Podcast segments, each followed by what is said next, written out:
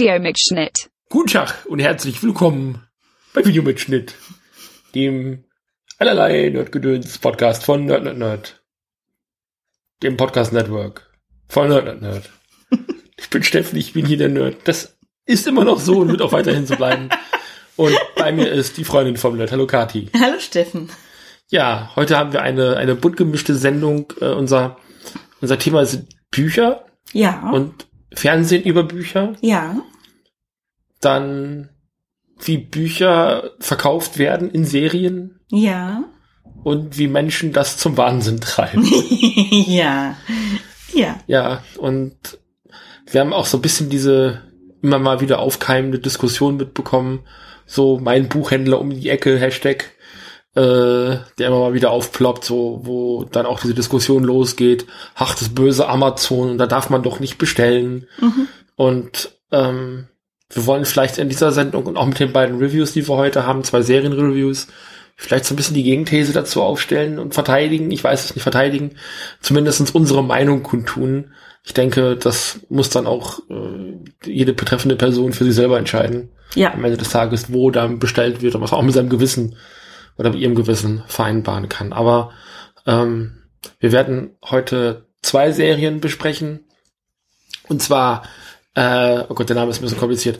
Skullface Bookseller Honda Sun. Ja. Das ist eine Anime-Serie, ich glaube aus der Herbstseason letztes Jahr noch oder aus der Winterseason dieses Jahr. Ich bin mir gerade nicht so hundertprozentig unsicher, äh, nicht so hundertprozentig unsicher, ähm, aber relativ neu. Ähm, ein, einem, ein Gag-Manga, der dann auch äh, verfilmt worden ist in relativ kurze Episoden Mhm. und äh, eine etwas sehr ältere, ich glaube aus den frühen 2000ern stammende britische Serie, wo es dann doch überraschenderweise wenig über Bücher geht, nämlich Black Books. Jawohl. Aber Wahnsinn wird da, glaube ich, ganz groß geschrieben. Ja, Kann man das so was sagen? dann den Bogen zu Büchern schließt. Willst du jetzt zum Bücher verkaufen? Ja, Genau. willst du mal wissen, also du, du wurdest mir ja Black Books empfohlen, weil es dir empfohlen wurde, oder? So ist es. Ähm, als Buchhändlerin, die ich nun mal bin, ähm, ist mir die Serie von anderen Buchhandelnden nahegelegt worden. Ähm, hallo Jürgen, sei gegrüßt. Ähm, die gesagt haben, das Beste, was man als Buchhändlerin, Buchhändler gucken kann und schweinewitzig und überhaupt. Dem stimme ich zu. Äh, ich finde es unfassbar witzig, die Serie. Äh, sie hat als Grundsetting äh, den Buchladen von Bernard Black, Bernard Ludwig Black. ja, woher dann der Name Black Books auch kommt. Ähm, und mit ihm bestreiten diese Serie seine beste Freundin Fran, die auch mal eine Zeit lang so, so ein Geschenke-Kunst- Ding sie Laden irgendwie nebendran hatte, was aber glaube ich nicht mehr aktuell ist in der zweiten Staffel schon zumindest. Ja, nach der vierten Folge schon irgendwie nicht mehr. Ja, irgendwie der ist ist das, relativ äh, zügig weg, der Laden. Und Manny, der eigentlich so ein Accountant-Typ ist ähm, und der bei Bernard landet, nachdem er aus seinem alten Job rausgeflogen ist. Und Bernard braucht halt eigentlich jemanden, der für ihn die Steuererklärung macht, nachdem sein Steuerfachmensch ähm, auf der Flucht vor der Polizei sich dünne gemacht hat, mehr oder weniger. So finden die also zusammen. Und ähm, Bernard ist so ein bisschen das Abziehbild des grantigen Buchhändlers, könnte man sagen, der des, eigentlich des, des, des misogynen, Ja. menschenhassenden Buchhändlers. Ja, in der Tat. Ähm, also ja, ganz schlimm. Ähm, der möchte eigentlich möchte der nur mit seinen Büchern in Ruhe gelassen werden. Ähm, das ist ihm nicht vergönnt, weil er von irgendwas seinen Lebensunterhalt bestreiten muss. Ähm, und um- mit diesem Schmerz klarzukommen, äh, trinkt und raucht er unfassbar viel, schnauzt Manny an und macht sie so ein bisschen äh, über die Eskapaden von Fran lustig. Nicht über Fran, sondern über ihre Eskapaden. Ähm, Was gegebenenfalls synonym ist, aber ja, aber nicht immer. Hm. Ähm, und äh, ja, es ist sehr britisch, es ist eine britische Serie, ähm, was man an vielen Stellen merkt, wie ich finde, dass es in Großbritannien spielt. Und die Episoden drehen sich eigentlich immer so ein bisschen um die privaten Probleme, die die haben, werden aber gerne eröffnet mit Szenen aus dem klassischen Buchhandelsalltag. So, also Kunde kommt und will irgendwas. Nur, dass Bernie halt immer ausrastet. Genau. Also, ähm, das ist so ein, so ein An- und Verkaufbuchladen, eine der besten Szenen, die gleich in der ersten Folge kommt, glaube ich. Ähm, ist ein Typ, der Bernhard anspricht, während er am Telefon irgendwas klärt. Und Bernhard macht sich dann so ein Post an die Stirn, so von wegen, bin am Telefonieren ähm, und schnauzt den Typen an. Und ein anderer, der dann halt sagt, naja, das Buch ist ja aber nicht das wert, was du dafür aufrufst, ich gebe dir das und das dafür. Und er sagt, okay, kannst du haben, äh, steckt das Geld ein und reißt über die letzten Seiten vom Buch raus, weil er sagt, ja, das ist halt jetzt das, was du bezahlt hast, ne, so. Und ähm, tut all das, was man, wenn man so echt unverschämte Kundenanfragen bekommt und ich schwöre, die sind nicht ausgedacht in dieser Serie. Es gibt diese Kundenanfragen in echt, ähm, was man gerne tun möchte als Buchhändlerin oder Buchhändler, aber eben sich nicht traut und nicht darf. Ich war, ich war ein bisschen irritiert, weil, also, wir hatten in die erste Folge schon mal von der ganzen Zeit reingeschaut und haben dann bei Amazon, glaube ich, tatsächlich, mhm. äh, ausgerechnet, ähm, dann festgestellt, ja, nur die deutsche Fassung. Wir haben jetzt doch die englische sehen können, mhm. wo ich, ich, dann doch sehr glücklich bin, weil oh, britische, ja. britischer Humor funktioniert nicht so gut auf Deutsch. Nein. Ich habe früher Coupling geguckt und ich bin der festen Überzeugung, dass wenn ich das heute noch mal auf Englisch gucken würde, ich das noch tausendmal witziger finden würde, glaube ich. Oder Little Britain äh, finde ich auf Deutsch ganz furchtbar. Mhm. Also so mhm. sehr wie ich Kalki und Welki mag, aber äh, Little Britain auf Englisch ist tausendmal besser. Ähm, ich bin, bin über die Direktheit in dieser Serie doch ein bisschen gestolpert. Also da wird sehr viel geflucht. Es mhm. ist sehr laut. Mhm. Es ist sehr britisch. Mhm. Ich habe es äh, mit einem mit einer britischen Kontaktperson im Internet als perfectly British bezeichnet, mhm. was diese Serie wirklich ist. Also dieses ähm, dieser harte, schwarze, tiefschwarze, pechschwarze britische Humor mhm. ist in dieser Serie so hart drin. Ähm, ist großartiger Slapstick. Mhm. Ähm, und so eine ganz, ganz, ganz feinsinniger, sehr surrealer Humor. Ja. Ich mag das, wenn, wenn so, also Black Books ist halt genau diese zwei Schritte neben der Spur, wie ich mhm. britischen Humor mag. Mhm. Ähm, ich habe mich halt die ganze Zeit gefragt, also du sagtest das gerade, das ist so die Reaktion, die man gerne haben würde, äh, gerne machen würde als, als Buchhändlerin. Ähm, und du hast mir, wir kennen uns jetzt auch schon etliche Jahre, früher dann, also noch bevor wir zusammen waren, mhm. immer aus deinem Buchhandelsalltag so ein bisschen erzählt und ich habe das immer abgetan mit, ja, lass sie doch, ist doch nicht so schlimm und ist ja nicht so, ist ja nicht so wild und dies und das und ich habe mich dann doch relativ schnell von dir eines Besseren belehren lassen, mhm. weil Menschen da auch gerne mal übergriffig sind, oder? Ja, sehr. Also ähm, was in Blackbooks noch nicht passiert ist, das aber daran liegt, dass äh, zwei Männer diesen Buchladen betreiben, ist tatsächlich, dass äh, viele Kunden einfach den, und ich bleibe hier absichtlich beim Maskulinum, den persönlichen Abstand nicht wahren zu ihrer Buchhändlerin des Vertrauens. Es ist schön, wenn ihr uns vertraut, aber lasst uns bitte trotzdem unseren äh, Raum so. Ähm, und tatsächlich, äh, ja, es ist menschlich. Sie wollen einfach alle, dass ihre Wünsche erfüllt werden, und zwar pronto und so im Sinne der eierlegenden Wollmilchsau. Ähm, es muss das Komplettpaket sein. Das Buch muss für fünf Wochen Auslandsurlaub inklusive jeweils 14 äh, Stunden Flug hin und zurück komplett reichen, weil sie nur ein Buch kaufen wollen. Es darf nichts kosten. Ähm, und es muss exakt die Themen beinhalten, die sie haben möchten. Ähm, das ist manchmal einfach, wo ich sage, ja, gibt es so leider nicht. Ich unterstelle den wenigsten, dass sie mit bösen Absichten in den Buchladen kommen. Ich unterstelle dann aber von jenen, die so aus der Art fallen, dass sie einfach ihr Gehirn ausschalten, sobald sie die Türschwelle übertreten, dass sie nicht mehr mitdenken. Ähm, dass es Dinge gibt, die ich A nicht ändern kann, weil ich die Bücher nicht schreibe, nicht verlege, nicht persönlich aus dem Lager abhole, das irgendwo in anderen Städten ist. Ähm, und ähm, dass sie auch nicht mehr zuhören, wenn man ihnen Auskünfte gibt. Ja. Ähm, also ja, es gibt doch das klassische ähm, Buchhändlerinnen und Buchhändler ist jeweils im Jargon unterwegs. Also in meiner Ausbildung sagte eine Kollegin irgendwann zu einem Kunden, ja, nee, tut mir leid, das Buch ist nur 07. So, und der startete sie an, weil es ging um ein Fachbuch und wusste jetzt nicht, was James Bond damit zu tun haben sollte, aber 007 ist halt einfach die Kennziffer im Buchhandel für, das Buch ist vergriffen, mhm. wird nicht mehr aufgelegt. Wusste der Kunde in dem Fall natürlich nicht. Ähm, das, das passiert einem schon mal, dass man in seinem eigenen Slang ist, so. Aber auch Dinge wie ähm, Übernachtbestellungen, und wir sagen, okay, dann komme ich in einer Stunde und hol's ab, ja? Äh, nein, über Nacht, also morgen. Ja, morgen kann ich. Sie können es auch später abholen. Ja, aber ich kann morgen nicht. Also auch äh, an einem anderen Tag. Wir heben das auf für Sie, bis Sie wiederkommen und es abholen. Ja, aber ich kann doch morgen nicht. Und so Gespräche, die sich ein bisschen im Kreis drehen, ja, reichlich. Hm. Hm. Was, was die Serie halt sonst ausmacht, sind, also da ist es doch eine relativ typische britische Sketch-Comedy, will ich gar nicht sagen, weil es sind zwei einzelne Szenen, aber die erzählen dann trotzdem so eine Geschichte, mhm. dann ist es doch eher so diese typische Situationskomik. Also Black Books ist eine Sitcom. Das haben wir, glaube ich, noch gar nicht erwähnt. Mhm. Also auch mit dem vollen Programm, auch mit dem Konservenlachen im Hintergrund und sowas. Das muss man dann schon abkönnen. Könnte ich gut ohne. Also ich brauche Mhm. dieses Sitcom-Lachen im Hintergrund nicht. Ich verstehe auch nicht, warum die Briten das in den 2000ern so stark adaptiert haben. Das weiß ich auch nicht. Das ist auch ein bisschen schade tatsächlich, wenn es nicht auf einer Metaebene lustig sein soll, die ich nicht erfasse. Das kann natürlich sein.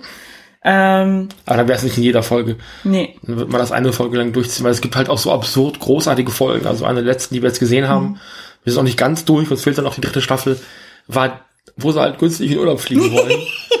Und dann, also es spielt im Grunde genommen nur in so einer Flughafenszene. Mehr siehst du von dem ganzen Ja. Urlaub auch nicht. Und das ist also, ich war dann doch ein bisschen irritiert davon, wie wenig tatsächlich Buchladen ist. Und oft ist der Buchladen auch nur der, der Aufhänger für die Folge oder das Setting, in dem die Handlung spielt. Also es gibt so zwei, drei Folgen, da wollen sie ein neues äh, Konzept ausprobieren, wollen Kaffee anbieten, wollen irgendwie das Leseerlebnis erhöhen. Ähm, da war die Serie für mich am stärksten auch eine Parodie auf den Buchhandel. Aber in weiten Teilen, die Serie hat insgesamt 18 Folgen, also dieses typische sechs Folgen pro Staffel, was britische Serien gerne mal haben, ist hier eben auch drinne. Drei Staffeln, A, sechs Folgen, gleich 18 Folgen. Ähm, und das macht leider wirklich so den, den kleinsten Anteil aus, wo es dann also wirklich dezidiert um Buchhandel geht und hey, die bieten da Kaffee an. So. Und gleichzeitig haben die da aber irgendwie ein Rattenproblem. Ich weiß nicht, was war das mit hier? Wir Man wissen es sie nicht. Man sieht sie nicht. Man sieht irgendwas zwischen Insekt und Monster. Könnte auch ein Dalek-Problem sein. Wir sind immerhin in Großbritannien. Richtig. Das sind, das sind kleine Daleks. Ja. Also Mini-Daleks. Äh, und also echt, echt faszinierend, also wie dann eben auch so mit dieser Erwartungshaltung gespielt wird, mit der die Kundschaft reinkommt, was erwarte ich von einem Buchladen und so weiter und so fort. Ähm, aber ich kann es echt empfehlen. Also ich habe hier Ja. zum Teil gesessen und das kannst du bestätigen und Tränen gelacht. Ja, ja. Und hab mich nicht mehr eingekriegt. Also das ist mir bei einer Comedy-Sendung. Also dann dachte ich so, haha, ja, habe ich schon mal gesehen, den Witz, ha, witzig, ja, okay, ich dachte trotzdem, weil es irgendwie gerade vom Timing gut war.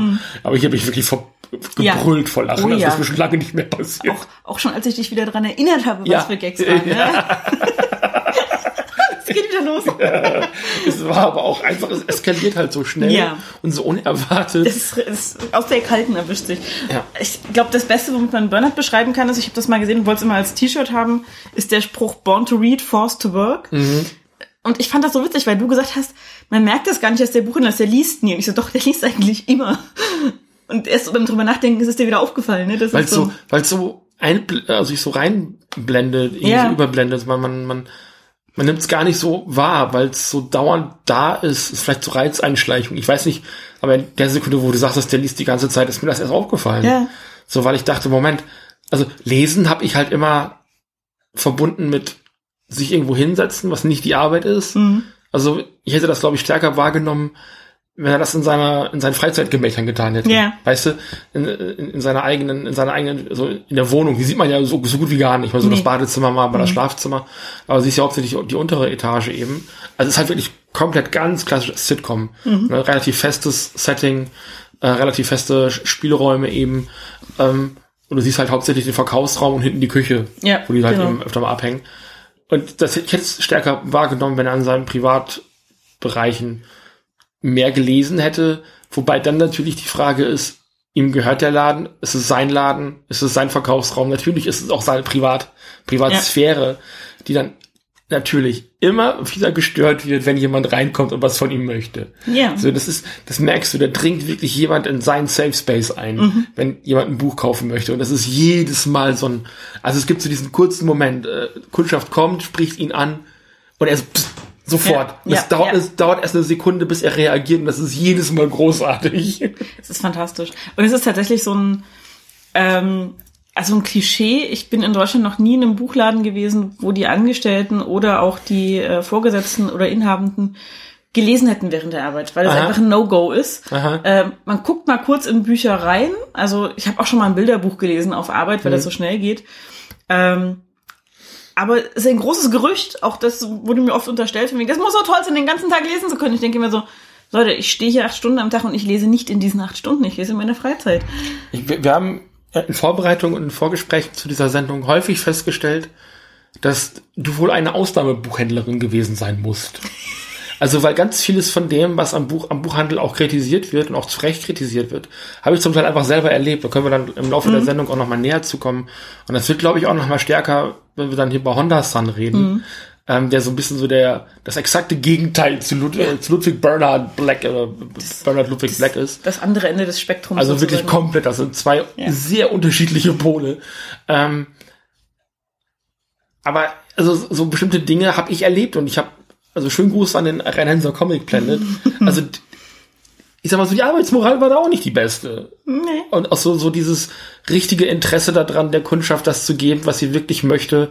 So gerade wenn du halt Comics kaufen möchtest und der Geschäfts, Hauptgeschäftsbereich von Comic-Shops sich halt mit der Zeit eher so auf Yu-Gi-Oh! Karten und Pokémon-Karten verlagert hat und Merchandise, weil Comics halt dann doch nicht mehr so einnahmeträchtig hm. sind, wie sie es mal gewesen sind oder vielleicht auch nicht. Und du wirklich reinkommst und den Comicbuchverkäufer dabei erwischt, wie er genervt irgendwie den letzten Asterix-Band weglegt, äh, legt äh, und sich beschwert, dass er nicht zum Lesen kommt. Also das habe ich alles erlebt. Mhm. Also ähm, sicherlich nicht so mega grumpy, wie es der Bernhard hier in dieser Sendung ist. Das ist natürlich auch eine absolute Überspitzung und ähm, eine Überzeichnung in, ins Extremste. Aber in in, in Facetten habe ich das alles erlebt. Also eben nicht nur im Rheinhänser Comic Shop, schön Gruß, äh, sondern also also, da hat es wirklich Zeiten gegeben, da habe ich meine eigene Intelligenz gezweifelt, wo ich dachte, mein Gott, so, so, so nachlässig kann man eigentlich mit seiner Kundschaft nicht umgehen ich dann trotzdem immer wieder, das, das war Stockholm-Syndrom, ich kam ja, ja, von dem Laden nicht weg. Nee. Ich bin sehr froh, dass ich jetzt in einer Stadt wohne, wo es wirklich gute Comic-Shops gibt, zumindest was die Auswahl angeht, mehr kann ich ja noch nicht beurteilen. Ähm, aber auch in Buchläden, wo du gemerkt hast, auch in Ketten, mhm. wo du gemerkt hast, dass du als Kundschaft eigentlich gerade erstörst. Ja. So, und das ist eigentlich schade. Und das ist so, wir kommen im späteren Verlauf, das möchte ich schon mal ankündigen, auch nochmal an, auch an, an Kritik, eben warum warum eben auch der, der, der normale Buchhandel oder mein Buchhändler um die Ecke eben nicht das Nonplusultra ist, um mhm. Bücher zu kaufen, auch wenn das von einigen Menschen äh, beispielsweise auf Twitter durchaus so wahrgenommen wird und gerne so dargestellt wird. Wir können ja mal, ähm, ich habe das vorbereitet in der Sendung und habe es aber natürlich jetzt nicht, auf, äh, nicht, äh, nicht aufgerufen in Vorbereitung auf die Sendung, ja. mal so ein bisschen zusammenfassen, ähm, mit welchen Argumenten da eben auch für ähm, den, den deutschen Buchhandel und eben auch ganz speziell den Mainhändler um die äh, Ecke mhm. dann eben auch geworben wird in solchen Diskussionen. Das heißt, wir gehen mal auf Twitter, wo diese Diskussion ein ums andere Mal stattfindet und es gibt eben sehr, sehr gute Argumente auch gegen den ja. Buchhändler um die Ecke. Und das stellen wir jetzt mal fest. So. Genau. Ich habe das nämlich hier vorbereitet Wunderbar. und jetzt ist es auch abgerufen, äh, aufgerufen. Äh, wir können uns einfach mal so von unten durcharbeiten und dann mal so ein bisschen äh, dann auch, na, wo fängt's denn an? Na, hier so, ist im September. Das muss jetzt wieder im März gewesen sein. Das war nämlich mal wieder äh, so ein Meme, so eine Twitter-Diskussion. Und ähm, ausschlaggebend war ein Tweet, äh, alle sagen immer, sie gehen zu ihrem Buchhändler um die Ecke und holen da ihre Bücher. Digga, meine Buchhandlung um die Ecke hat am Tag circa vier Stunden geöffnet in der Zeit, wo ich auf Lohnarbeit bin. Also was habt ihr alle für einen geilen Lifestyle? Und das ist, glaube ich, so ein, so ein Ding, also du kannst das wahrscheinlich beurteilen, mhm. äh, was auch Stoßzeiten und sowas anging. Ähm, du hast mir früher häufig erzählt, dass Leute auch kurz vor oder weit nach Feierabend, also wenn du schon alles abgebaut mhm. hattest, noch ankommen. Ähm, wie, wie deckungsgleich sind Öffnungszeiten damit äh, mit, dem, mit dem Lebenswandel der einzelnen Kundinnen? Das hängt natürlich von den Lebenswandelvarianten ab. Also wenn man jetzt sagt, ein klassischer 9-to-5-Bürojob, ähm, ich kenne wenig Buchhandlungen, die vor 18 Uhr ihre Pforten schließen. Die meisten haben länger auf. Ähm, wir haben damals mal bis 19 Uhr geöffnet gehabt. Standard ist, glaube ich, tatsächlich 20 Uhr in den Innenstädten von größeren Städten. Ähm, wir waren halt in so einem kleinen Randstadtteil in, Stuttgart ähm, untergebracht. Das kann für manche knapp sein, je nachdem, wo sie arbeiten, beziehungsweise ob sie dann äh, die Buchhandlung Nähe Arbeit oder Buchhandlung Nähe Wohnort äh, suchen. Ähm, es gibt aber tatsächlich auch Buchhandlungen, die und auch nicht nur Buchhandlungen, sondern andere Einzelhandelsgeschäfte auch. Wir hatten so eins um die Ecke, die ganz kuriose Öffnungszeiten hatten. Also wir hatten mal einen sehr schönen ähm, Kunsthandwerkladen, ähm, Geschenkideen, viel selbst gemacht. Es war eine kleine Werkstatt hinten drin so. Die hatte jeden zweiten Montag geschlossen, jeden zweiten aber versetzt Mittwoch geschlossen. Die hatte dienstags ab 14 Uhr auf, an den anderen Tagen bis bis 14 Uhr dieses Aushangschild mit den Öffnungszeiten, das hätte ein eigenes Buch gefüllt. Mhm. Gefühlt, so. Und es gibt auch Buchhandlungen, die das so machen. Ich verstehe halt nicht, also klar, wenn du irgendwie dein, deine Zielgruppe ähm, Hausfrauen, ganz platt gesagt, Hausfrauen oder Hausmenschen, keine Ahnung, Mensch, Menschen, die zu Hause die Care-Arbeit äh, erledigen, äh, sind, dann bist du, glaube ich, mit so, mit so diesen 9 to 5, weil klar, du musst natürlich auch für die Angestellten irgendwie ähm, Arbeitszeiten vorhalten, die dann eben auch im halbwegs menschlichen Bereich liegen. Ähm, ist jetzt nicht so, dass du die Leute bis um 10 Uhr abends in die Buchhandlung stellst, weil so spät kauft auch keiner mehr Bücher ein. Das kommt ja noch dazu, wenn du nicht gerade irgendwie einen von diesen komischen Niffi-Naffi-Laden da in Berlin, wie hieß der noch? Äh, Dussmann. Dussmann, die haben ein bisschen die Walle Mucken auf. Ne? Ja, bis 24 Uhr. Genau. Ähm, aber das ist halt, dann, dann bist du auch am Potsdamer Platz in Berlin. So, da ist halt bis, bis, bis irgendwann auch noch Betrieb, das ist gar nicht das Thema. Aber in äh, Stuttgart-Vaihingen, wo du ja unterwegs gewesen bist, da klappen die halt abends um 8 Uhr ähm, äh, die Bürgersteige hoch. Ja. Wenn da nicht das Kino äh, wäre, dann wäre da, glaube ich, gar nichts mehr los um die andere Zeit. Nee, So, ne? überhaupt nicht. Also das ist tatsächlich so. Ähm, deshalb sind diese Öffnungszeiten sehr abhängig halt davon, wo du deinen äh, Laden stationiert hast. Und äh, auch so ein bisschen davon, ähm, und das ist eigentlich eine witzige Geschichte, dass viele Buchhandlungen als Liebhaberei betrieben werden, ganz ehrlich. Ähm, wir reden jetzt wirklich über InhaberInnen geführte Genau, Buchläden also und nicht nicht über die Ketten. große Kette. Genau. Ähm, ich weiß von einem Fall, wo ein äh, LehrerInnen-Ehepaar eine Buchhandlung aufgemacht hat, weil sie so Freude dran haben. Ähm, die sind aber halt erst ab 14 Uhr irgendwie da, weil sie vorher in der Schule sind und ähm, ganz eingeschränkte Öffnungszeiten so. Und die machen das mit Leidenschaft und die haben auch ihre Stammkundschaft und dadurch, dass sie eben LehrerInnen sind, haben sie natürlich auch die Connections über die Kids und über die Eltern etc. pp. Das heißt, die haben da ihre Stammkundschaft. Aber wenn sie das nicht hätten und nicht ihr Einkommen als LehrerInnen verdienen würden, würden sie mit so einem Buchladen zugrunde gehen. So. Ja. Das heißt, wenn du einen Buchladen aufmachst, als Liebhaberei ist es immer so ein bisschen, das kann man schon machen. Ich finde es halt manchmal tragisch, weil ich dann denke, so, da gibt's andere, die sich engagieren und engagieren wollen für die ähm, Gemeinde auch vor Ort, ein Treffpunkt sein wollen und die einfach keinen Fuß auf den Boden kriegen finanziell, weil es halt so Liebhaberläden nebenher gibt äh, von Leuten, die nicht davon leben müssen. Ähm, aber es gibt auch Buchhandlungen, die es einfach nicht blicken. Also Ja. die keine Webseite haben, die keine, also eine E-Mail-Adresse haben, glaube ich, mittlerweile fast alle Buchhandlungen äh, in Deutschland. Aber wie viele keinen Internetauftritt in irgendeiner Form haben. Also meinetwegen brauchen sie keine Webseite, dann haben sie halt eine Facebook-Seite. Ist nicht ideal, aber Geschenk findet man. Ich würde mal weitergehen hier. Mhm. Ähm, also angestoßen hat die Diskussion ähm, auf Twitter Mihatori, at Mihatori, so wie man schreibt mit Y am Ende. Und ähm, Eva Maria Obermann hat darauf reagiert. Also wir lesen die Tweets jetzt einfach auch so vor. Die kann man auch immer noch so finden. Die habe ich jetzt nicht erfunden oder sowas, sondern die sind noch da.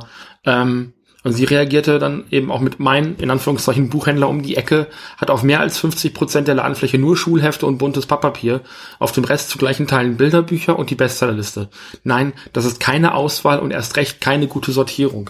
Das ist so ein bisschen so mein Problem mit Buchhandlung, weil ähm, ich habe eine Zeit lang sehr intensiv gelesen und weil mein Budget das nicht anders hergegeben hat und ich trotzdem irgendwie so halbwegs was Neues lesen wollte, habe ich halt vorne die Makulatur ähm, Kisten immer geplündert und habe zum Teil halbwegs aktuelle Sachen da auch rausgezogen, also die vielleicht ein Jahr alt waren oder sowas, trotzdem lesenswert waren, habe mich da sehr gut durchgewurschtelt. Kommt man in so einen Laden rein, knallt einem halt erstmal komplett entgegen. Also tischeweise hier der Fitzek ähm, oder irgendwie der neue Kochratgeber oder hast du Ken nicht gesehen? Follett. Hm. Was, was, Was auch dann auch ne? da ist, so ist ja vollkommen egal, aber es ist halt so dieses, hm, ich mag das und das, was lese ich denn? Das heißt, du bist sowieso schon mal gezwungen, entweder wenn du auch, das, ist glaube ich tatsächlich jetzt eher so Kette-Problem, Mhm. ähm, überhaupt jemanden zu fragen und ich habe ja jetzt nun mal keine große Lust, mich mit Menschen auseinanderzusetzen. Das ist ja eine meiner Kern Mhm. Kernkompetenzen. Keine Lust auf Leute. Ähm, das heißt also, ich trete dann auch nicht in die Kommunikation mit den Leuten, sondern ich komme in so einen Buchladen und weiß dann schon, was ich haben möchte. Mhm. Nur wenn ich sowieso weiß, was ich haben möchte.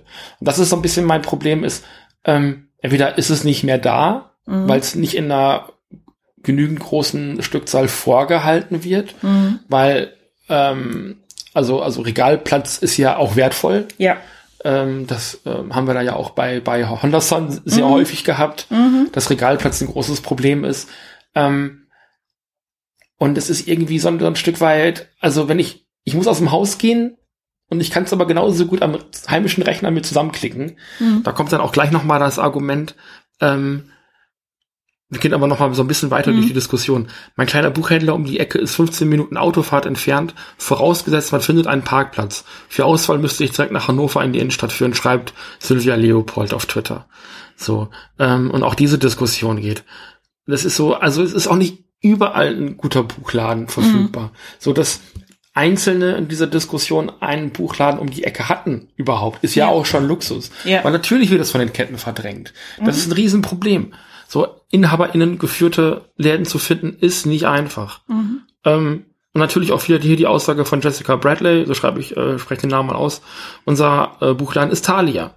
So, ich fahre damit äh, mit dem Bus in die äh, ins nächste Viertel und ähm, dazu wohl auch eine liebste Buchhändlerin. Mhm. Kann es geben. So. Mhm. Ähm, Eva Maria Obermann reagiert dann und sagt, sie müsste mit dem Zug in die nächste größere Stadt. Mhm. Und dann nochmal mit dem Bus. So, das ist also jetzt nicht so, dass du in jeder kleinen Pupsstadt einen Buchladen hast, den du dann auch fördern kannst. Mhm. So, also momentan habe ich jetzt in dieser Diskussion, die ist natürlich sehr geprägt, auch irgendwo ähm, schon von einer gewissen Meinung, aber noch nicht so dieses Killer-Argument für eine Buchhandlung gefunden. Mhm. Ähm, dann der Markus schreibt, äh, Ed Kräuselhirn, mein Buchhändler um die Ecke hat einen sehr kleinen Laden und bisher habe ich trotzdem nach der Beratung immer noch was gefunden, was mir gefallen hat. Ich mag meinen Buchhändler um die Ecke, der auch samstags aufhat und auf E-Mails reagiert. Ich finde das schön, dass dein Laden Mhm. samstags aufhat, weil da haben wir eben schon mal drüber gesprochen. Mhm. Samstags haben halt die meisten TM frei. Ähm, und dass dein Buchhändler auf E-Mails reagiert, mag für dich schön sein, ist aber für mich irgendwie so elementar wie mein Buchhändler hat eine Tür, durch die ich durchgehen kann. Ja. Also das sollte mindestens so sein. Ja. Das ist doch kein Alleinstellungsmerkmal Nee. für einen Buchladen. Wenn ich Amazon eine Nachricht schreibe, schreiben die mir auch zurück. Ja. So, das ist, also, ja, okay, das, das ist, ist eine Gewohnheitssache. Und das ist, glaube ich, so mein größter Kritikpunkt auch am Gratis-Comic-Tag, ähm, über den wir dieses Jahr nicht berichten werden, zumindest nicht aus diesem Jahr, weil ich mich so ein bisschen auch dran abgearbeitet habe, die letzten paar Jahre. Es reicht langsam mit dem Gratis-Comic-Tag. Ähm, aber du förderst das Medium Comics oder Buch nicht, indem du Leute einmal im Jahr in den Comicshop lockst, Nee. sondern du musst die regelmäßig dorthin bringen. Ja. Und das machen die Comicverlage, zumindest Panini macht das, die versuchen die Leute regelmäßig dahin zu locken, weil jeden zweiten Tag ist Superman-Tag und Batman-Tag und Hellboy-Tag. Aber Leute wollen was geschenkt bekommen und kommen dann nicht wieder. So, weil es halt doch wieder eine Umgewöhnung von irgendwelchen alten, ähm, von irgendwelchen alten, eingerosteten äh, Gewohnheiten und Marotten ist. Ich muss mein, mein Kaufverhalten auch aktiv ändern wollen, um mich halt stärker an den Handel binden zu können. Ähm, dann gehen wir noch mal weiter. Ähm, hier werden noch mal so ein paar äh, Positivbeispiele, die will ich auch nicht, an- also Kisten voller Mängelexemplare ähm, und dann auch halt gemeinsame Themen mit den Verkäuferinnen sind hier noch mal so Thema. Dann ähm, dann ist hier auch ein gutes ein gutes Beispiel, da kommen wir dann gleich auch noch mal zu. Mhm. Mein Buchhändler um die Ecke hat einen Online-Shop. Da bestelle ich, bekomme eine Mail, wenn das Buch da ist, in der Regel am nächsten Tag und ich verbinde den Wocheneinkauf mit dem Abholen vor Ort. Das schreibt Kerstin von Kejas Blogbuch. Das ist zu lang. Variema, et Variema. Ed ist, Variema. äh, Genau, auf Twitter. So, Genau. du sagtest gerade selber, Online-Präsenz ist Mangelware. Mhm. Ähm, dann habe ich aber den Nachteil, also wenn ich es ohnehin schon online bestelle Mhm. und ich muss es dann aber auch noch abholen, also ich muss trotzdem noch in den Laden rein. Also warum dann nicht auch bei Amazon bestellen, wo es garantiert ist, also wo ich auch nachgucken kann, ob es noch da ist, direkt. Ähm, also die meisten Buchhandlungen sind tatsächlich angeschlossen an ein Shopsystem der Großhändler. Ähm, wer sich ein bisschen mit der Buchbranche beschäftigt, hat vielleicht mitbekommen, dass einer von denen äh, Insolvenz angemeldet hat, nämlich KNV. Ähm, es gibt noch eine Handvoll andere, mit denen haben wir damals zusammengearbeitet, Umbreit und Libri zum Beispiel. Ähm, und unsere Online-Shops kamen von denen. Das heißt, unsere Kunden hatten die Wahl zu sagen, ich bestelle es online und lass es mir nach Hause schicken oder ich bestelle es online, lass es in den Laden liefern, gehe es dann da abholen, halt noch ein Schwätzchen, verbinde es mit einem anderen Weg, den ich habe. Ähm, hast du nicht gesehen, stöber nach noch einem kleinen Zusatzding hier oben drauf. Ähm, Notizbuchstift hast du nicht gesehen, was du halt online nicht anfassen kannst, so, ne, wenn du irgendwie ein Geschenk bestellst oder so. Ähm, keine Ahnung, die Option hast du meistens. Also das heißt, dieses Abholen im Laden ist oft eine sehr bewusste persönliche Entscheidung, dass du das machst. In der Regel haben Buchhandlungen, die ohnehin einen Online-Shop haben, auch die Möglichkeit, das direkt nach Hause zu liefern. Ja. Das wollen dann aber oft viele nicht. Also wir haben, ähm, ich glaube, es waren um die acht Prozent unseres Umsatzes mit Onlinehandel gemacht, was viel ist für eine kleine, unabhängige Nicht-Kettenbuchhandlung. Ähm, Und zu 90 Prozent ist das bei uns abgeholt worden. Mhm. Ähm, ein weiterer Tweet von Frau Zipperling. Hoffentlich hat sie ihre Schere dabei. ähm, du kannst deine Bücher im Shop der Autorenwelt bestellen. Da ist sie wohl irgendwie mit involviert auch, ne? Mhm, genau. Ähm, da bekommen die AutorInnen auch mehr Geld, ohne dass du mehr zahlen musst. Die Buchpreisbindung gilt natürlich auch bei uns. Das ist im Comic-Bereich bei, bei Quimby ganz ähnlich. Da wird hauptsächlich Indie-Kram äh, vertickt. Und auch da ist irgendwie der Anteil, den die Leute selber mit nach Hause nehmen, ähm, die Kreativen, auch relativ groß. Ähm, ist in jedem Fall, also wenn man zu Amazon nochmal eine Alternative sucht, sicherlich da auch nochmal einen Blick wert. Ja. Ähm, ob dann natürlich alle da gefeatured werden, die ich haben möchte, also du musst wahrscheinlich auch irgendwie Teil dieses Autorenweltprojektes sein, ähm, ist aber vielleicht ähm, nochmal eine Frage, wie das abschneidet. so, haben wir jetzt alle Gags Ähm, gemacht. Genau. Ähm, und vielleicht hier nochmal ein kleiner Hinweis. Viele haben ja das Argument, sie kaufen deshalb bei Amazon, weil es da billiger ist. Hm. Ähm, sorry, das muss ich euch nehmen. Ähm, man kann für oder gegen Amazon sein, da kommen wir nochmal drauf dann im Detail. Es gibt aber in Deutschland die sogenannte Buchpreisbindung. Die gilt nicht für Importe, also für alles, was aus dem englischsprachigen, französischsprachigen, sonstigen sprachigen Raum kommt. Ähm, ich glaube auch die Bücher aus Österreich sind nicht preisgebunden.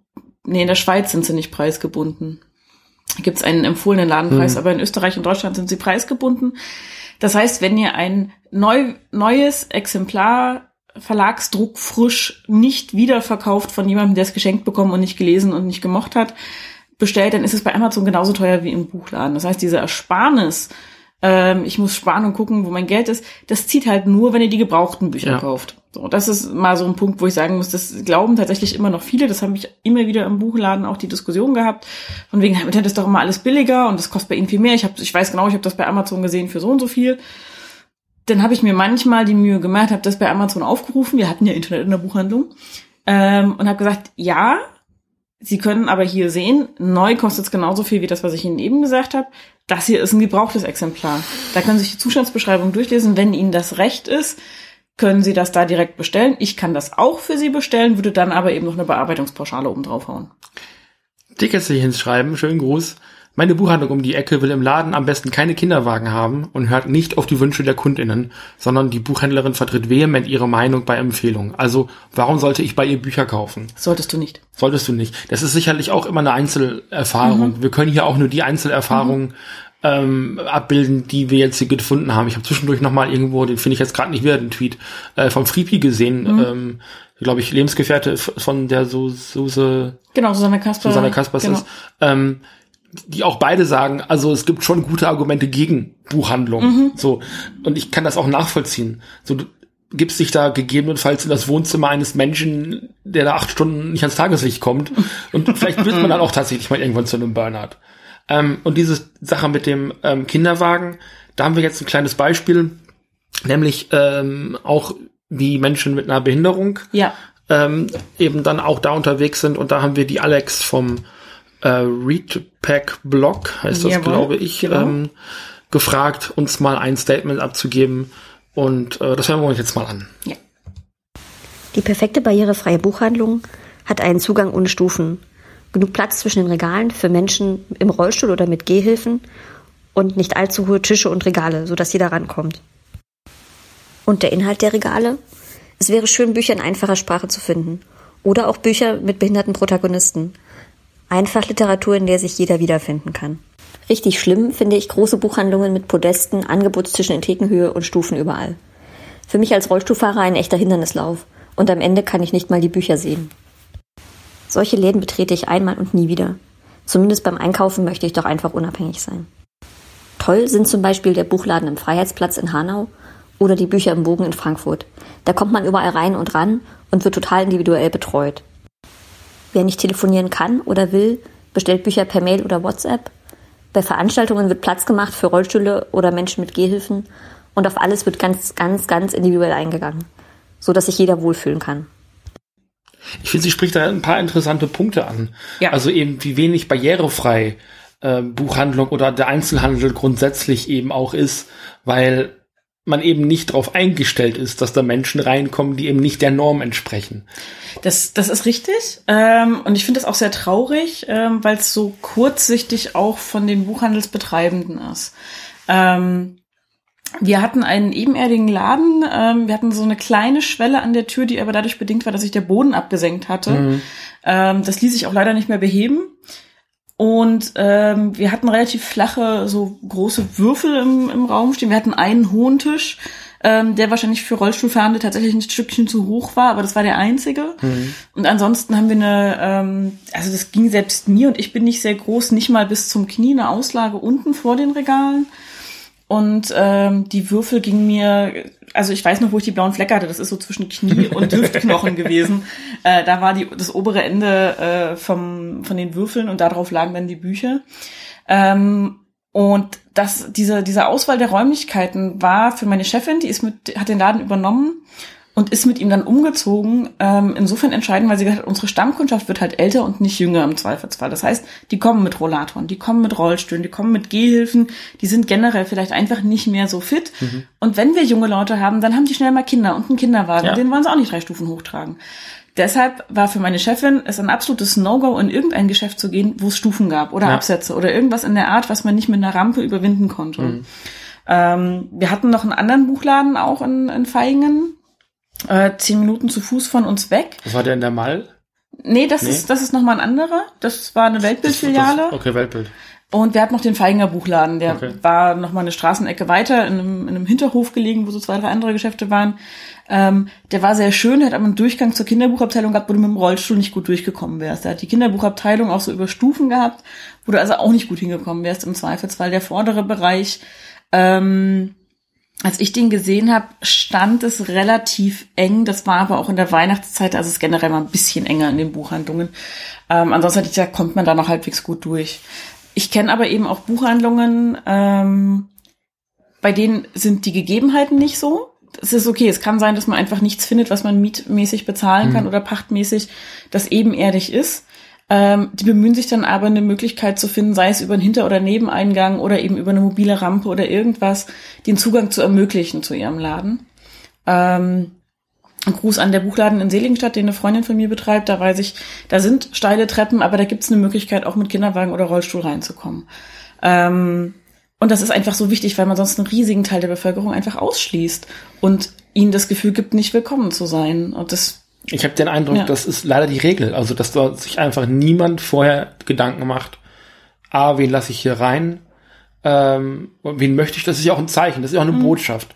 So, seid ihr bei mir willkommen. Und in der Sekunde, wo ich mit meinem Rollstuhl, mit meinem hypothetischen, äh, vor einer Treppe stehe und sag, fuck, das ist mein Buchhändler um die Ecke. Ich habe hier nichts anderes. Ich kann hier nicht einkaufen. Und das ist das, wenn- was Leute, was auch ein Ralf Rute, der ein großer Verfechter ist von unterstützt kleine Buchläden, immer wieder vergisst. Nicht jeder Buchhandel ist gleich. Nicht, Ja. nicht jeder Laden ist 0815 Blaupause äh, Abziehbild eines anderen. Es gibt gute Gründe, bestimmte Läden nicht zu betreten. Und hier war, haben wir jetzt, glaube ich, rausgearbeitet. Wir haben noch eine zweite, einen zweiten Beitrag von ähm, Daniela Schreiter, wahrscheinlich den allermeisten bekannt als Fuchskind. ja, Die ist ähm, Asperger-Autistin, ähm, also das Asperger-Syndrom heißt es, glaube ich. Ich will mich jetzt nicht falsch ausdrücken, das wäre gemein. Sie hat versucht, es selbst einzusprechen. Das ist ihr nicht gelungen. Ähm, deswegen haben wir unsere gute Freundin also Lara. nicht also, zu ihrer Zufriedenheit. nicht zu gelungen. ihrer wir haben die Zufriedenheit. Aufnahmen nicht gehört. Wir War es dann nicht lieber, gehört. dass wir jemand anders fragen? Genau. Äh, und bevor du das abspielst, ganz kurz, wo du sagst, ähm, dass aufgefordert wird, den Buchladen um die Ecke zu unterstützen. Unterstützt halt die Buchläden im Zweifelsfall, die euch unterstützen als Kunden. Genau. Es muss auf Gegenseitigkeit beruhen. Wenn die Buchhandlungen nicht in der Lage sind, sich auf euch einzustellen, dann lasst sie sterben. Sorry. Wir werden gleich mal jemanden, also dann noch über jemanden sprechen, der seinen Job wirklich gut macht, wenn wir über Honda Sun sprechen. Aber Ja. ähm, jetzt hören wir uns erstmal den Beitrag von Fuchskind an. Vorgelesen, das möchte ich noch kurz eben sagen, von unserer guten Freundin Lara Kalbart. Ich mag Buchläden, wenn zwischen den Regalen und Ausstellern in der Mitte, dort wo Neuheiten und so weiter präsentiert werden, viel Platz ist, sodass man sich nicht durchzwängen muss, wenn Kunden gerade stöbern. Breite Gänge sind also perfekt für mich. Das Licht ist ein sehr wichtiger Faktor. Meistens ist es mir zu grell, besonders in Einkaufszentren, in denen man fast ausschließlich künstliches Licht hat. Gedimmteres Licht ist nicht nur für meine sensorische Überempfindlichkeit besser, es wirkt auch gleichzeitig gemütlicher und ich habe eher Lust, in Bücher reinzulesen und zu schauen, ob sie mir zusagen. Normalerweise gehe ich sonst mit einem konkreten Buchwunsch in den Laden, kaufe es schnell und bin dann wieder raus. Einer der wichtigsten Punkte ist für mich die thematischen Sortierungen. Manche Buchhandlungen sortieren sehr wirr. Comics bei den Kinderbüchern, Fantasy bei Jugendliteratur und so weiter. Und ich suche mich dann dusselig, bis ich das Richtige gefunden habe. Klare Sortierung und gleich sichtbare Schilder mit den Themen sind toll. Manchmal kommst du in so einen Buchladen rein und denkst, du bist auf der Kirmes. Ja. Es ist die Hölle. ja. Oh ja. Ähm, tatsächlich was, was mich zudem stört, wenn ich Kettenbuchhandlungen sehe. Ich habe ja bei Hugendubel gelernt. Ähm, Was denn? ich habe tatsächlich Buchhandel gelernt. Und zwar in den oberen Etagen, möchte ich sagen, weil die äh, Begrüßungsetagen äh, in der Regel Trivialliteratur enthalten oder wie? Nee, Trivialliteratur ist nicht das Problem, sondern Ramschbücher. Ah, okay. Du hast die runtergesetzte Ware für 3,99, den 3000 Seiten Wälzer und hast du nicht gesehen. Äh, du hast Mängelexemplare, die da auf großen Schütten ausgestellt werden, die dann runtergezeichnet sind etc. Das ist so ein bisschen so, du kommst da rein und denkst, hier werden gar keine richtig echten Bücher verkauft, sondern bloß die Ausschussware. Weil der Gedanke noch herrscht, ja, mit Schnäppchen lockt man die Kunden rein. Problem ist, mit Schnäppchen verdirbst du dir halt die eigenen Preise, die du auf den anderen Etagen im Ja. Haus hast. Wenn die Kunden im Erdgeschoss ein Kinderbuch für 2,99 kaufen und oben sollen sie 12,99 bezahlen, in der Fachabteilung, nee, irgendwie nicht. Sehen sie nicht ein meistens. Ich finde das auch anstrengend. Also ähm, ich mag dann doch eher helle Läden, weil ich mit dunklen Geschäften nicht so gut klarkomme. Ich habe äh, Raumangst, also enge Räume mag ich überhaupt nicht. Das, das, also wenn nicht irgendwo ein großes Fenster ist, finde ich das schon oft schwierig. Ähm, je tiefer ich in so einen Discounter reingehe, wo dann also fast kein Tageslicht mehr ist, sondern nur noch künstliches Licht, gerade in den Abendstunden, ähm, wird das für mich auch zunehmend schwieriger. Ähm, deswegen mag ich, also bei euch im Laden, ähm, den es ja nicht mehr gibt, war es mir oft zu dunkel, aber der Laden war halt durch die Fenster immer noch offen genug. Also es war jetzt nicht so, dass ich da Angst gehabt hätte. Aber der war halt auch sehr klein. Ähm, es gibt sehr viele innenliegende, weiß ich nicht, Thalias oder Weltbilds oder sowas, die einfach in so einer großen Mall liegen. Wenn du da um die Ecke gehst, kannst du nicht nach vorne rausgucken. Ja. Und das ist, glaube ich, auch das, was Daniela beschrieb. Ähm, ich will mein, mein, meine Raumangst auf keinen Fall auf eine gleiche Stufe stellen, eben wie ein Asperger-Syndrom. Das sind zwei unterschiedliche Probleme. Keins davon ist äh, unwichtiger wegen des anderen. Aber also mein, meine Raumangst sorgt bei mir zumindestens. ich habe relativ schwache Raumangst, nicht dafür, dass ich sofort in eine Panikattacke oder sowas aus. Ich muss dann einfach gehen. So, das heißt, in innenliegenden äh, Thalia, äh, je nachdem wie die Läden geschnitten sind, die Ladenräume, das kann für mich schon mal problematisch werden. Ja. Deswegen kann ich das, was sie sagte, also bitte breite Gänge, viel Platz zum Laufen, wenig Körperkontakt mit anderen Menschen, da habe ich auch nicht so große Lust drauf. Das, das, das ist schon alles sehr nachvollziehbar. Und ich, ich glaube schon, dass das Geschäfte heutzutage darauf angewiesen sind, viel Ware aus, auszulegen, viel zu präsentieren, weil doch sehr viel Impuls gekauft wird, oder? Ja, ja. Also, äh, zu unserer Ladengestaltung, die wir damals hatten, wir hatten das Glück, dass wirklich eine komplette Front des Ladens aus Glas war. Äh, nur so durch ganz schmale Säulen, die tragend waren, unterstützt. Und auch sonst einfach ein großer offener Raum war, durchbrochen lediglich von zwei Säulen, die eben auch tragend waren. Also die hätte man da nicht wegnehmen können. Dazwischen war der Kassenbereich und der Computerbereich äh, eingerichtet. Die haben relativ viel Platz eingenommen in der Mitte. Ne? ja. Ja. Das war so ein, ein großes Oval, vorne Kasse und Geschenkeinpacktisch und hinten drei Computer, vier Computer. Ähm, und ringsrum Regale und eben diese flachen Würfel, die ich schon beschrieben habe. Es gab aber keine Regale im Raum stehend, über die man nicht drüber gucken konnte. Also man hat zu keiner Zeit den Ausgang nicht gesehen, wenn man bei uns im Laden stand, was ich gut fand. Ähm, auch wenn es mitunter verwirrend war. Wir hatten zwei, dreimal Leute, während ich da gearbeitet habe, die gegen so ein Fenster gelaufen sind, weil sie dachten, es wäre eine Tür. Ähm, nun ja, das passiert, wenn man so in Bücher vertieft ist. Sie hat dann Ähm, aber später bunte Vögel aufs Fenster geklebt, das habe ich gesehen. ja, wir haben dann mal was dazu getan. ähm, und ähm, das Licht ist tatsächlich immer so ein Knackpunkt. Ähm, zum einen, ja, es sollte nicht zu grell sein, weil das einfach ungemütlich ist. Es sollte aber auch nicht zu wenig sein, weil wenn du einen Klappentext nicht mehr lesen kannst von einem Buch, geschweige denn äh, irgendwie mal so reinblättern, das macht halt auch keinen Spaß und verleitet nicht unbedingt zum Kaufen. Das ist eine knifflige Sache. Aber woher kommt denn dieses Dämmerlicht in den Ketten? Ich verstehe das, das habe ich nie verstanden. Ich verstehe, das, das kann ich dir auch nicht erklären, das verstehe ich nicht, weil die Filiale, in der ich gelernt habe, am Hugendubel, war natürlich auch künstlich beleuchtet, hat aber immer viele Fenster gehabt. Ja. Dieser moderne Glas- und Holzbau am Anger, den Ja, kennst ja, du den ja auch wir ne? schon mal gesehen, genau. in, in Erfurt. Ähm, ich kenne aber eben auch diese Center-Filialen, wo du reingehst und denkst so, okay, das ist wie im Kino. Ich gehe hier rein, es ist Tag und wenn ich wieder rauskomme, weiß ich nicht, was für ein Lichtverhältnis draußen herrschen wird, weil ich es innen nicht wahrnehme. In, in welchem Laden waren wir denn letztes Mal ähm, in dieser Mall, wo du noch deine alten KollegInnen getroffen hast? Äh, das war auch ein Hugendubel in Thüringen Park in, In Thüringen. Erfurt. Genau. Genau. Und da ist es auch wirklich exakt das Phänomen. Also Mhm. genau so einen Laden meine ich tatsächlich, wenn ich sage, dunkel und dann eben auch so um die Ecke geschnitten. Ich glaube, so sehen die alle aus. Ich weiß nicht. Also ähm, Ja. die Thalia-Filiale Filiale bei uns in Rheine, die war anfangs auch noch zweistöckig. Da ging es dann noch in den Keller. Mhm. Da hattest du wirklich das Gefühl, du gehst jetzt gerade irgendwie in die Bücherhöhle. Also das war nee. Nie. Also es ist auch tatsächlich ein Phänomen, ähm, ich beschreibe das immer gerne. Es gibt einen Buchladen in Berlin, der war unter seinem ersten Besitzer sehr gehypt, äh, Ocelot, Not Just Another Bookstore. Ähm, der Gründer des Buchladens, mittlerweile ist es von anderen Leuten übernommen worden und ich war nicht mehr drin. Ich möchte mich zum aktuellen Stand nicht äußern. Ich kann nur sagen, wie es war, als er da Inhaber und Geschäftsführer und alles war. Ähm, der hatte sich auf die Fahne geschrieben, dass er da nur geilen Scheiß verkaufen will und dass das ein ganz hipper, toller Buchladen sein soll. Jetzt war das Geschäft aber ähm, an der Vorderseite relativ schmal.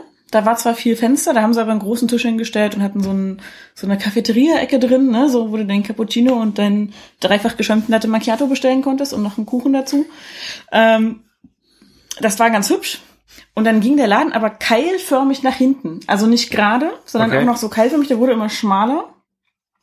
Der hatte die Wände quasi bis unter die Decke Holz vertäfelt und so in der Mitte rein die Regale gebaut. Ähm, und diese Holzvertäfelung war sehr dunkel. Und am hinteren Ende von dem Keil auf der einen Seite war zwar noch mal ein Fenster, aber das hatte, wenn es hochkommt, 1,50 Meter Abstand zur nächsten Häuserwand. Und es waren halt klassische Mehrfamilienhäuser. Ähm, das heißt, da fiel nicht viel Licht rein. Das war unfassbar dunkel da drin, äh, extrem ungemütlich. Und ich dachte so, okay, ich weiß nicht, mit wem der hier Leute hinterm Ofen hervorgeht. Der musste dann auch irgendwann Insolvenz anmelden, weil der ähm, mit seinem Konzept einfach vor die Wand gefahren ist. Ich habe das gehabt in Köln in der Ritterstraße im Pin-Up Comics. Der Laden ist ganz ähnlich, wie du ihn gerade beschrieben hast, nur dass er natürlich nicht irgendwie im Nirvana endet. irgendwo im, im letzten äh, Punkt der Welt, sondern ähm, sehr schmaler Laden, relativ breiter, geräumiger, aber kleiner Kassenraum. Und dann gehst du hinten ins Antiquariat und es ist wirklich nur noch, sind so zwei Gänge, die du laufen kannst und dann wirklich vom, vom Boden bis unter die Decke halt Kartons mit Comics und Merchandise. Ähm, als Comic-Fan ist das also der absolute Himmel, weil da nur Kisten um Kisten um Kisten um Comics sind. Da kannst du wühlen, bis du bescheuert wirst. Ähm, auch für 50 Cent oder einen Euro noch echt geilen Kram. Also ich hab, wäre damals gerne länger da geblieben. Ihr hört ähm, einen Bericht vom Pin-Up tatsächlich noch diesen Monat im Mai ähm, von unserer Gratis-Comic-Tour. Da sind wir nämlich das erste Mal und leider auch letzte Mal dort gewesen. Also wenn da mal richtig was los ist da hinten, möchte ich auch nicht da sein. Mhm. Also das war war schon sehr eng und wir waren Gott sei Dank nach Ladenschluss drin. Mhm. Also die hatten eigentlich schon zu, ich, falls ihr die andere Sendung jetzt nicht hören wollt. Ähm, die hatten, was war gratis Comic-Tag und wir sind reingekommen und die wollten den Laden nicht zumachen, solange Kundschaft da ist. ist ja klar. Ja. So, wir sind dann aber auch mehr oder weniger rausgekehrt worden. Die haben hinter uns so eine Rolle runtergezogen, dann ist äh, das Gitter runtergezogen, weil dann einfach auch Feierabend war. Ähm, so, aber der, der Laden war eben auch sehr eng. Das ist aber alles irgendwie so eine Sache, also sowohl irgendwie rollstuhlgerecht als eben auch kinderwagengerecht, was wir ja schon gehört haben. Dann eben auch nicht zu grell, nicht zu bunt, dass sich nicht jedes Regal direkt anschreit. So, das sind so Dinge, da kann man sich auch mal, bevor man so einen Laden gestaltet, fünf Minuten Gedanken drüber machen. Mhm. So, und dass man eben keinen epileptischen Anfall bekommt, wenn man sich in so, so ein blinkendes, brutzelndes äh, Schaufenster anguckt und man schon überhaupt nicht mehr sieht, was für Bücher da gerade präsentiert werden. Also das ist mir auch schon öfter aufgefallen. Da wird nur noch auf den Effekt designt und gar nicht mehr auf Informationen. Ja, das ist ganz spannend. Ähm, auch die Sortierung in Buchläden, die ähm, Daniela ja auch angesprochen hat äh, in ihrem äh, Wortbeitrag, ähm, ist eine spannende Sache. Wir hatten bei uns tatsächlich sehr lange ähm, auf den Regalrückwänden ganz oben, die ragten so ein bisschen über das oberste Brett hinaus, nochmal so kleine Holzaufstecktäfelchen, wo dann auf so ähm, rotbraunem Nussholz irgendwie in schwarzen Buchstaben Belletristik, Reise, was auch immer drauf stand als Beschriftung. So, das man aber- Genres. die Genres, genau. Das hat man aber verdammt schlecht gesehen. Unsere Kinderbuchabteilung ist ins Auge gestochen, weil meine Chefin äh, damals einen Ladenbauer beauftragt hat, der wie so eine kleine Stadt, also wie so Häuser, verschiedene Höhen, verschiedene Farben gemacht hat. Das war sehr schön und ansprechend. Also jeder Regalkorpus eine Farbe und das waren insgesamt drei oder vier Farben, die sich wiederholten. Ähm, und auch eher gedeckte Töne, also so ein Terrakottarot und ein dunkles Grün und so.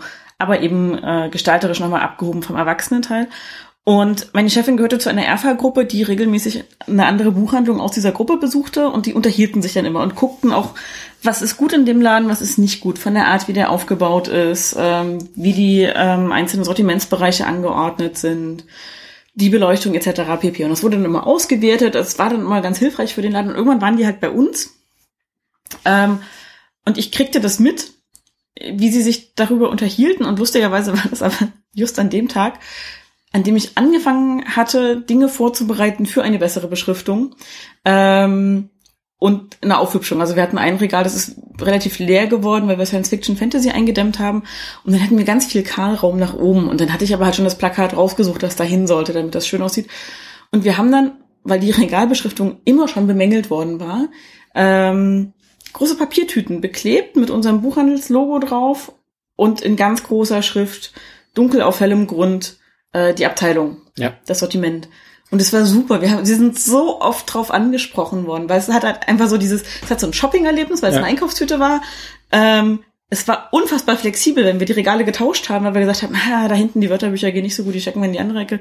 Hast du das Ding einfach mitgenommen, so musstest nicht jetzt auf dieses Regal ganz oben drauf kraxeln und so. Ich finde ohnehin, dass ihr sehr viel anders gemacht habt äh, in eurem Laden, als ich das von InhaberInnen geführten Buch- und Comicläden gewohnt bin. Also ähm, vielleicht ist die Comic Planet Kette, das sind ja auch vier Läden in Nordrhein-Westfalen, äh, beziehungsweise Osnabrück, naja gut, ist Transit, ähm, aber ist halt nicht mehr, nicht mehr Nordrhein-Westfalen.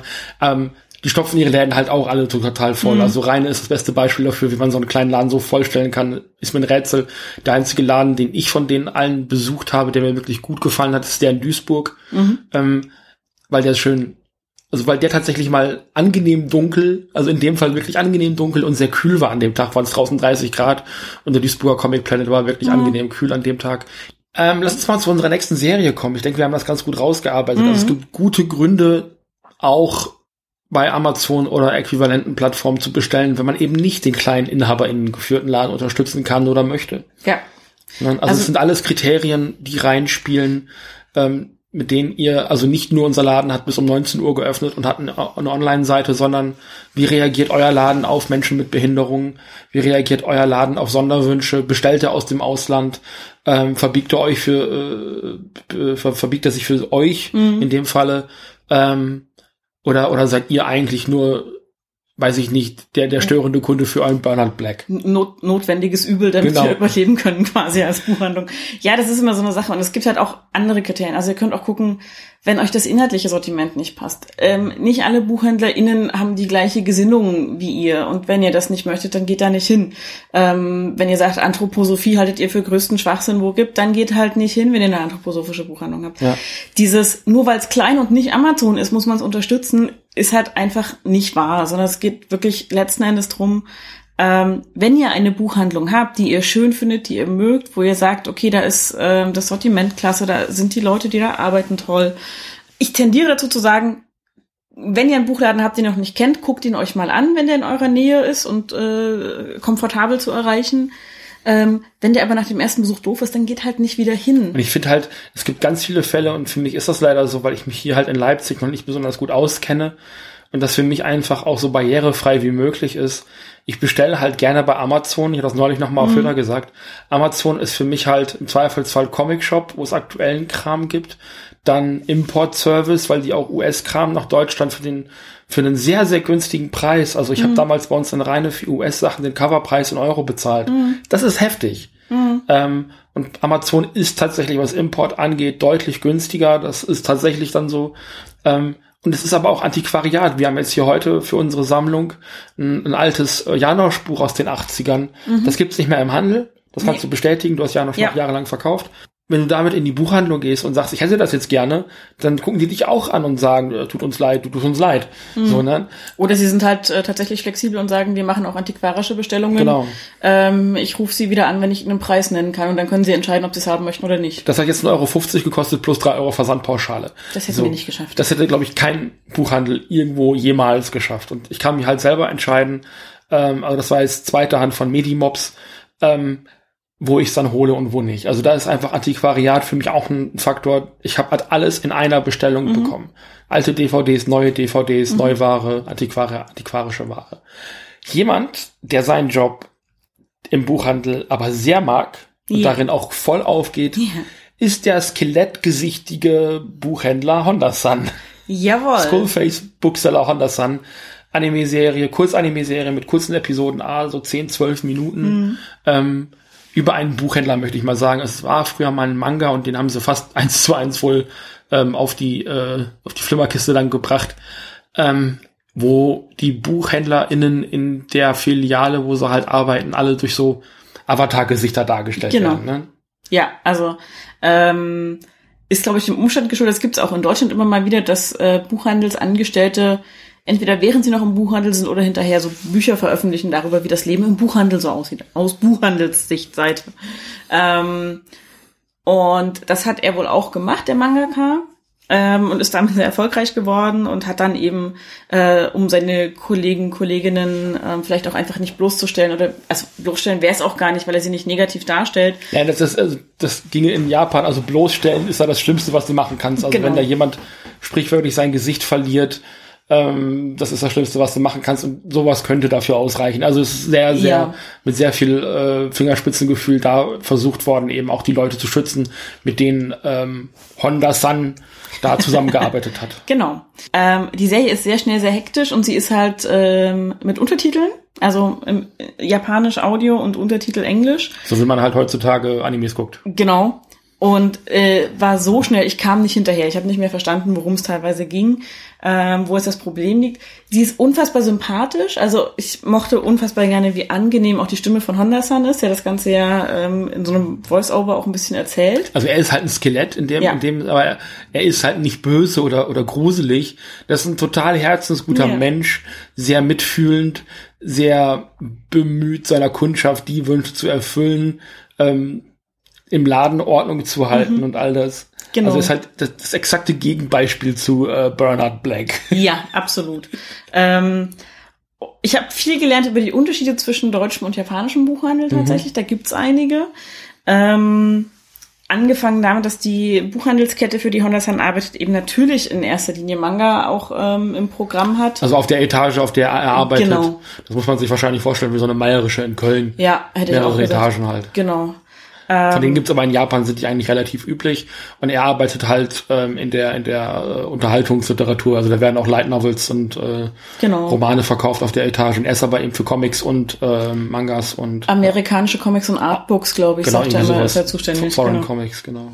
genau, Foreign Comics, nicht nur amerikanische, sondern ähm, generell. Also er verkauft auch Black Sad, wie man dann festgestellt Ja. hat. Ne?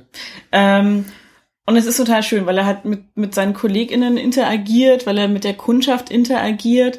Und auch da sind Situationen beschrieben, die ich gut kenne aus dem Buchhandel. Also wenn dann Leute kommen, wo du merkst, okay, die sind Spezialisten auf diesem Gebiet und das Gebiet ist ein Nischengebiet und jetzt wollen sie von dir eine Empfehlung für dieses Nischengebiet und du kennst dich auf dem Nischengebiet gar nicht aus. Und wenn du jetzt versagst, ist es ganz schlimm. Ähm, So ungefähr ist die Serie. ja, um mal einen kleinen Eindruck zu liefern. Ähm, und zwar aber eben nicht nicht aus dieser dieser Gott, ihr geht mir alle auf den Keks Haltung heraus, die Bernard Black an den Tag legt, sondern aus einer oh Gott, ich möchte auch, dass sie sich hier wohlfühlen, dass sie vielleicht wiederkommen und dass ich ihnen weiterhelfen kann. Und äh, im Zweifelsfall auch nicht ganz dumm dastehen vor diesen Leuten, äh, die da jetzt einen besonderen Wunsch haben. Und er macht sich halt immer mega in den Kopf, wie er den Leuten Ja. weiterhelfen kann und ähm, ist unfassbar viel damit beschäftigt, Regale aufzufüllen und Neuheiten rauszustellen und umzusortieren. Ich, war, ich Neuheiten habe immer den Eindruck, das waren so wegzusortieren. 80 Prozent der Folgen ging nur darum, wer den Kram, den er geliefert bekommt, Ja. dann auch tatsächlich in den Laden bringt. Das kommt Ja. immer wieder, immer wieder muss er den Kram, der Ja. angeliefert kommt, da reinbringen. Und wie es organisiert wird, wie er es sortiert und sowas, das wird immer mal wieder thematisiert und ob das ist echt schön. Kollegen unterjubeln kann in deren Abteilungen Genau. und so. ähm, und das ist, das ist wesentlich extremer, gerade in dem Manga-Bereich, als es in klassischen Buchhandelssortimenten ist. Ähm, weil wir haben auch manchmal große Lieferungen bekommen, aber wir haben halt selten 20 Stück von einem Titel gekriegt. Ich glaube, das ist auch der, der größte Unterschied ähm, des deutschen zum japanischen Buchmarkt ist die Größe. Also die Manga-Industrie im Speziellen ist einfach derartig groß, da äh, bleibt dem deutschen, kompletten deutschen Buchmarkt die Spucke weg. Also das ist ähm, also mit nichts zu vergleichen, was in Deutschland auf dem Markt ist. Keine Auflagenzahlen können auch nur im entferntesten zum Teil an die Verkaufszahlen der besten Mangas Mhm. heranreichen. Also das ist, glaube ich, dann auch sowas dadurch dann auch verdeutlicht wird, dass da kistenweise Neuware angeliefert wird und ähm, in manchem Fall auch am nächsten Tag sofort ausverkauft ist Ja. und dann nicht nachgeliefert werden kann, weil die Sachen so beliebt sind. Also Ja. das ist der japanische Manga-Markt äh, und die Manga-Industrie selber ist extrem profitabel. Also das, Ja. da kann der deutsche Buchmarkt nicht mithalten. Nee.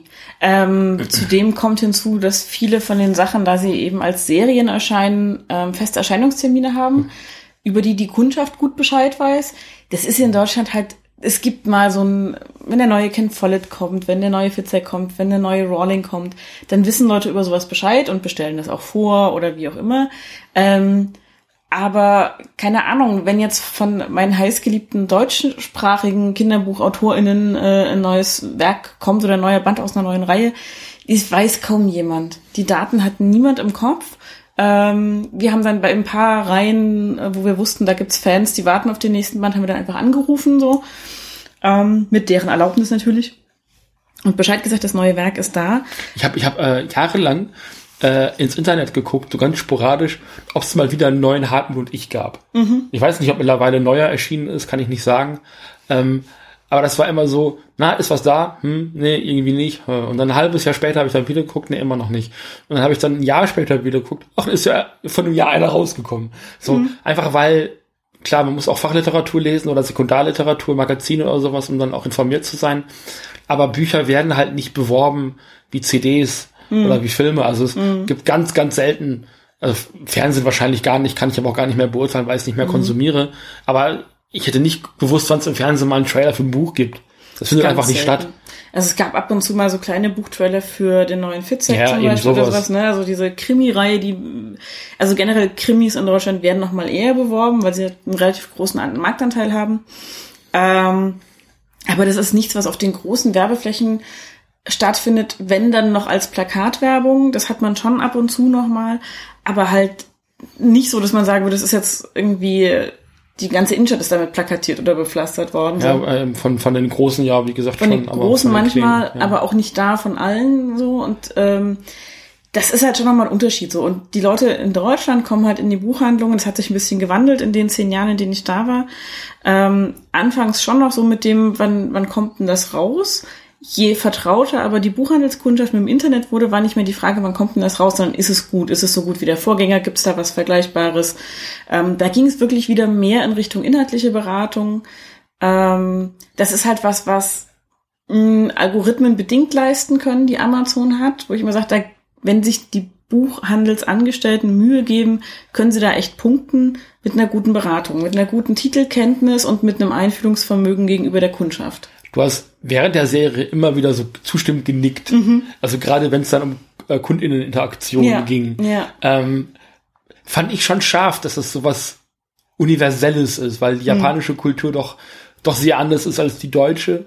Ähm, und du trotzdem sagtest, also das waren nicht nur die internationalen Kundinnen, die da reinkamen, ähm, von denen auch einige da thematisiert worden sind, also gerade so AmerikanerInnen oder, oder FranzosInnen, äh, da taucht wohl auch wohl der, ich habe den Namen gerade vergessen, der, der Äh, Monde, genau. ähm, auf, das was äh, wohl der, ja, der, der französische Lars von Törne sein muss oder irgendwie sowas. Ja, genau, Ähm, so. Was Mangas angeht, du sagtest erst, der wäre wohl erfunden und ich habe es kurz äh, nachrecherchiert und die gibt's wohl wirklich. Das ist Mhm. wohl ein ähm, existierender, ich weiß nicht, was der macht, bloggt oder oder YouTube oder einfach nur Experte ist für japanische Mangas.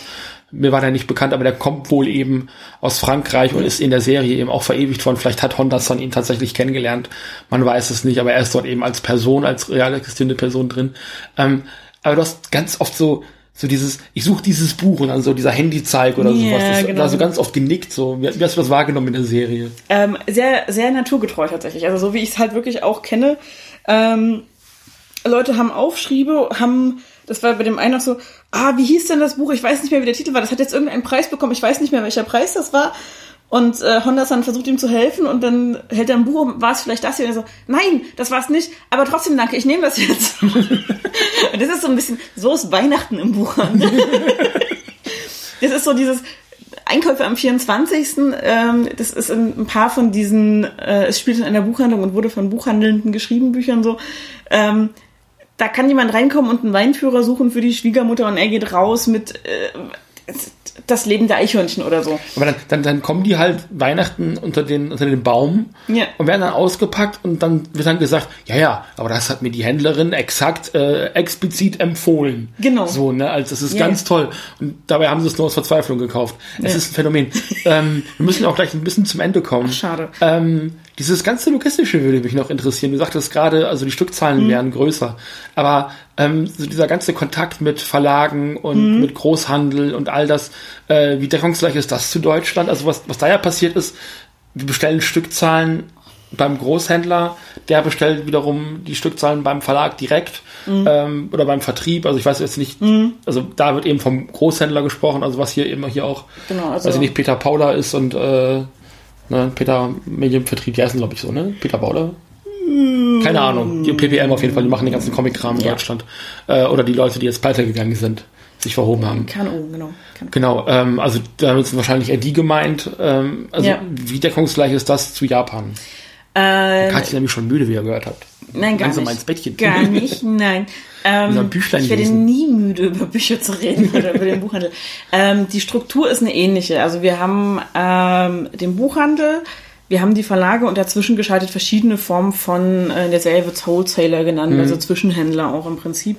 Ähm, es gibt die Barsortimente, das ähm, sind große Unternehmen, die riesige Lagerhäuser haben und über Nacht Bücher liefern können. Das ist so, wenn ihr im Buchladen geht und sagt, oh, ich schreibe morgen eine Prüfung über, äh, weiß ich nicht, Wilhelm Tell.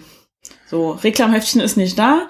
Ähm, Buchhändlerin bestellt's euch und es ist am nächsten Tag da, ist beim Großhändler bestellt. Okay. Äh, dann gibt's aber eben auch noch die Verlagsauslieferung. Das dauert ein bisschen länger. Dafür kriegen die Buchhandlungen da bessere Rabatte. Daraus bestücken wir im Prinzip unsere, unsere Regale im Laden, weil wir sagen, okay, das sind die Sachen, die haben wir gelesen oder die sind einfach so gut besprochen worden überall, dass wir die verkaufen, ohne sie gelesen zu haben. Ähm, und wir kaufen die in etwas größeren Stückzahlen ein, nicht nur einmal, sondern drei bis fünf bis zehnmal. Je nach Buchhandlungsgröße variiert das natürlich auch. Ähm, das dauert in der Regel zwischen drei und fünf Werktagen, bis das Zeug da ist. Wenn man die Bestellung rausgibt, ist meistens an Mindestbestellwert gebunden, damit man da einen entsprechend höheren Rabatt kriegt als bei den Übernachtlieferungen. Und davon leben Buchhandlungen ja aufgrund der Preisbindung. Also wir können ja nicht einfach sagen, oh, das war jetzt aber teuer beim, beim äh, Großhändler, dass wir das da bestellen, da hauen wir jetzt mal noch ein bisschen was drauf, damit wir was dran verdienen. Das geht halt nicht. Die Serie ist halt, also was, was mir an der Serie am meisten gefallen hat, ist also diese, diese Snackgröße der Folgen. Mhm. Äh, ich freue mich jetzt schon auf Rila Kuma, weil die ungefähr den, die, die gleiche äh, Laufzeit hat. Ähm, und auch Agretzku, was auf Mhm. Netflix gelaufen ist, war so 10, 15 Minuten pro Folge. Das hat mir auf der einen Seite gut gefallen und es waren immer so kleinere Segmente, also das, ähm, was wahrscheinlich der Manga-Vorlage auch geschuldet Mhm. ist, die also Episoden erzählt hat, als ähm, langgezogene Story Arcs oder sowas. Mhm. Aber du kriegst halt trotzdem ein sehr breit gefächertes Spektrum an, an Problemen und aber auch Problemlösungen. Mhm. Also Buchhändler Honda-san wird hier eben nicht nur vor Probleme gestellt, wie es Bernard Black ist, Mhm. die er dann mit Gewalt und, und, und Schreierei löst, was in seiner Welt witzig ist und toll ist, sondern er sucht dann nach einer Möglichkeit und auch so mit dieser japanischen Höflichkeit, ähm, mit der er dann auch gezwungen ist zu reagieren, obwohl er das selber sehr schade findet. Ähm, und ein Satz, der mir im Gedächtnis geblieben ist, der mich fast zu Tränen gerührt hat, war, dass er nach einem harten Arbeitstag in den Straßenklamotten den Laden verlässt und sagt, ich werde auch morgen wieder hart arbeiten. Ja. So, ich ma mag den Job gerne. Er ist stressig, er ist anstrengend, aber ich gebe auch morgen mein Bestes. Warum hast du dem Buchhandel dann, also aus deiner Perspektive, den Rücken gekehrt? Was war für dich so, ähm, also sag's mal ganz offen, weil alle sagen, äh, Buchhandel ist doch so ein Traumjob. Da möchte man, also lesende Menschen möchten immer Buchhändlerin sein. Ähm, naja, es ist halt kein, keine Arbeit, sondern es ist mehr ein Ehrenamt, zumindest was die Vergütung angeht. ähm, rein inhaltlich, ich habe, ja, ich habe ganz viel über Kunden geschimpft. Das kannst du besser bestätigen als irgendwer sonst wahrscheinlich. Und ich hab, es hat lange gedauert, nachzuvollziehen, wie problematisch das da wirklich gewesen ist. Es tut mir Ja. auch sehr leid, aber Es ist äh, okay, das ist okay. man, man glaubt es halt auch nicht, wenn man es nicht mal miterlebt Nee. hat. ich hatte auf der anderen Seite unfassbar viele ganz, ganz liebe Kunden und Kundinnen. Ähm, inhaltlich würde ich immer noch behaupten, es ist einer der schönsten Jobs. Aber es sind familienunfreundliche Arbeitszeiten. Du hast halt eben nach Büroschluss für die Leute immer noch geöffnet. Wie gesagt, in der Regel irgendwas zwischen 19 und 20 Uhr. Ähm, und dann hast du noch nicht Feierabend, sondern schließt du den Laden ab, dann machst du die Kasse, dann räumst du auf. Da steht jemand an der Tag Zu- und Tür und möchte reingelassen werden. Genau. So, und zwar so, wo du denkst, so, der hämmert da, also es war ein Fall, hämmerte dagegen, als wäre es ein Notfall. Es würde draußen jemand blutend liegen und ich musste dringend einen Krankenwagen rufen. Und es ging halt nur darum, dass sie vergessen hatte, nicht mal, dass sie irgendwie die Zeit nicht gefunden hat, sondern dass sie es vergessen hatte, das Buch rechtzeitig abzuholen, das ihr Kind am nächsten Tag brauchte. Und ich denke so, sorry, aber die Öffnungszeiten haben wir nicht ohne Grund. Ja. So. Und du warst, du hast ja dann um 19 Uhr Feierabend gemacht, hast auch noch so 10, 20 Minuten Kasse und aufgeräumt. Und du warst oft nicht vor halb neun daheim. Nee, also ich hatte gut noch eine Stunde Arbeitsweg. Ja. Das ist jetzt nicht pauschal bei allen Buchhandeln so. Wie gesagt, äh, die Freundin von mir in Seligenstadt, äh, die den Buchladen betreibt, die wohnt halt direkt oben drüber. So. Dies ist ein sehr kurzer Arbeitsweg. Ähm, du hast aber eben auch samstags geöffnet in aller Regel, weil samstags ist halt in Deutschland einfach der Haupteinkaufstag, weil die Mehrheit der Menschen, die einen klassischen Job haben, frei hat am Samstag. Ähm, es wird in der Regel sehr schlecht bezahlt. Also da, wo ich gearbeitet habe, ähm, wäre mehr Bezahlung nicht drin gewesen. Das weiß ich, weil ich abends die Kasse gemacht hatte und meine Chefin einfach eine sehr offene Politik hatte bezüglich Rechnungs- und Umsatzgeschäft, was wir hatten generell. Wir wussten immer, wie der Laden dasteht. Ähm, zwölf Monatsgehälter, die alle sehr niedrig waren. Also ich habe am Ende kann ich ja mal sagen, einfach, wir reden viel zu wenig über Geld in Deutschland. Ich habe am Ende ein Bruttogehalt von 1900 Euro gehabt für eine 40-Stunden-Woche. Ja. So, und da kamen dann Sondereinsätze dazu, wie bei Lesungen, bei Veranstaltungen, die wir sonst abends gemacht haben. Ich habe noch einen Leseclub mit betreut in der Grundschule, wo ich äh, alle paar Freitage morgens um acht angefangen habe. Ja, du Das bist, dann, heißt, bist dann um sechs aus dem Haus. Au. Das war schön. Äh, ja. Ähm, Ich war zu der Zeit nicht berufstätig, ich bin immer mit aufgestanden. Das war nicht, nicht so toll. Nee, das war nicht so toll. Und es ist einfach, ähm, das hat, mir hat's unheimlich viel Freude gemacht. Ich habe eine der spannendsten und dankbarsten Abteilungen gehabt. Ich habe die Kinderbuchabteilung gemacht, ähm, wo ich einfach viel mit den Kids zu tun hatte, die dann selber da waren. Das war sehr, sehr schön. Ähm, es ist aber auch physisch belastend. Also es gibt so eine Regel, dass Kisten eine bestimmte Kilozahl nicht überschreiten dürfen. Ich weiß gerade nicht, ob es 15 oder 20 Kilo waren. Ähm, man kann jetzt drüber streiten, ob das immer eingehalten wurde. äh, ich habe da richtig Federn gelassen, was das Physische angeht. Also Ja. ich habe einen kaputten Rücken davon, äh, meine Knie sind ein bisschen hingeärmelt, mein Ellenbogen, der eine ist dann schön kaputt. Äh, auch davon, dass man so diese schweren 500, 600, 800 Seiten kennt, voll jetzt äh, 50 Mal am Tag über die Kasse zieht und mit dem gleichen Arm. immer. Es gibt halt einen Tennisarm. Ähm, es ist es ist ein anstrengender Beruf. Ähm, man liest auch, also gerne lesen gehört dazu, aber man muss vor allem gerne mit Menschen zu tun haben, weil alles, was ihr lest, passiert in der Freizeit. Ich habe immer den Witz gemacht, das sind die meisten unbezahlten Überstunden im Buchhandel, weil jedes Buch, das man liest, liest man irgendwie für den Laden und man hat irgendwann das Gefühl, getrieben zu sein, immer die Neuerscheinungen zu lesen und Bescheid zu wissen und mitzukriegen, was passiert auch in den Medien rund um die Bücher. Welche werden gerade hoch gelobt, welche stehen in der Kritik. Man trifft ständig Entscheidungen, passt das noch ins Budget? Wollen wir diese Thematik im Laden haben? Wollen wir Leute wie Sarrazin da haben und mit denen Geld verdienen oder nicht? Ähm, da muss man gucken kann, wie, wie orientiert der Chef oder die Chefin des Ladens. ist. Also meine hat eine relativ gute Politik da geführt äh, mit der ich mich identifizieren konnte. Es kann aber auch ganz anders gehen. So. Und ähm, es ist einfach unheimlich nervenaufreibend, es ist anstrengend und wenn du dann trotzdem am Ende des Monats nicht weißt, ob dein Geld noch reicht, ähm, ist es eine Belastung, die keinen Spaß mehr macht. Ja. Und das ist leider so. Ich habe dann, als klar war, dass die Schillerbuchhandlung schließen würde, ähm, weil meine Chefin gesundheitsbedingt nicht mehr weitermachen konnte und sich auch keine Nachfolge fand, ähm, mich in den neuen Bundesländern, in den sogenannten, beworben, weil ich daherkomme und wir hauptsächlich gerne nach Berlin wollten. Wir sind wir in Leipzig. Naja. Ja, es ist dichter an Berlin the als Stuttgart. ne- Next best thing. Ja, ähm, und da sind mir ohne Scheiß 1600 brutto äh, für eine 40-Stunden-Woche angeboten worden im Buchhandel mit dem Kommentar, naja, damit müssen sie rechnen, mehr kriegen sie hier aber nirgends im Osten. Und das war im Berliner Speckgürtel, möchte ich sagen. Ne? Also, War das in Königs Wusterhausen die Stelle? Nee, nee, Königs Wusterhausen war mehr tatsächlich. Da Ah. hätte ich, glaube ich, 2-1 bekommen. Ähm, das wäre okay gewesen. Und Königs Wusterhausen ist gar nicht hässlich. Nee. Und es ist per S-Bahn von Berlin erreichbar in 20 Minuten. Es wäre ein kürzerer Arbeitsweg gewesen als in Stuttgart einmal durch die Stadt durch. ähm, und es ist halt einfach, man muss sich überlegen, ob man sich das leisten kann. Und tatsächlich sind im Buchhandel äh, mehrheitlich Frauen. Auch da hat man dann wieder dieses Einkommensgefälle irgendwie, dass es so ist. die Buchpreise sind gebunden, aber sie sind halt äh, nicht inflationsangepasst über die letzten 20 Jahre. Das bricht jetzt langsam auf, dass die Verlage anfangen, angemessene Preise für Bücher zu verlangen, was natürlich sofort zur Diskussion mit der Kundschaft führt. Natürlich. Natürlich. Ähm, das heißt, man müsste eigentlich mehr Bücher verkaufen, um den gleichen Umsatz äh, inflationsangepasst zu machen, um Gehälter weiter so zahlen zu können. Und das ist mitunter sehr schwierig. So, und es ist einfach eine Branche, die an vielen Stellen für ihren schlechten Ruf auch selber verantwortlich ist. Mhm. Meine Chefin war sehr rege, die hat äh, Mitte der 90er ihre erste Webseite gehabt, wo es eben schon die Möglichkeit der Kontaktaufnahme äh, gab, ähm, Buchempfehlungen gab und ich glaube auch Bestellmöglichkeit gab. Das ist immer mal wieder relaunched worden und angepasst worden an aktuelle moderne Bedürfnisse.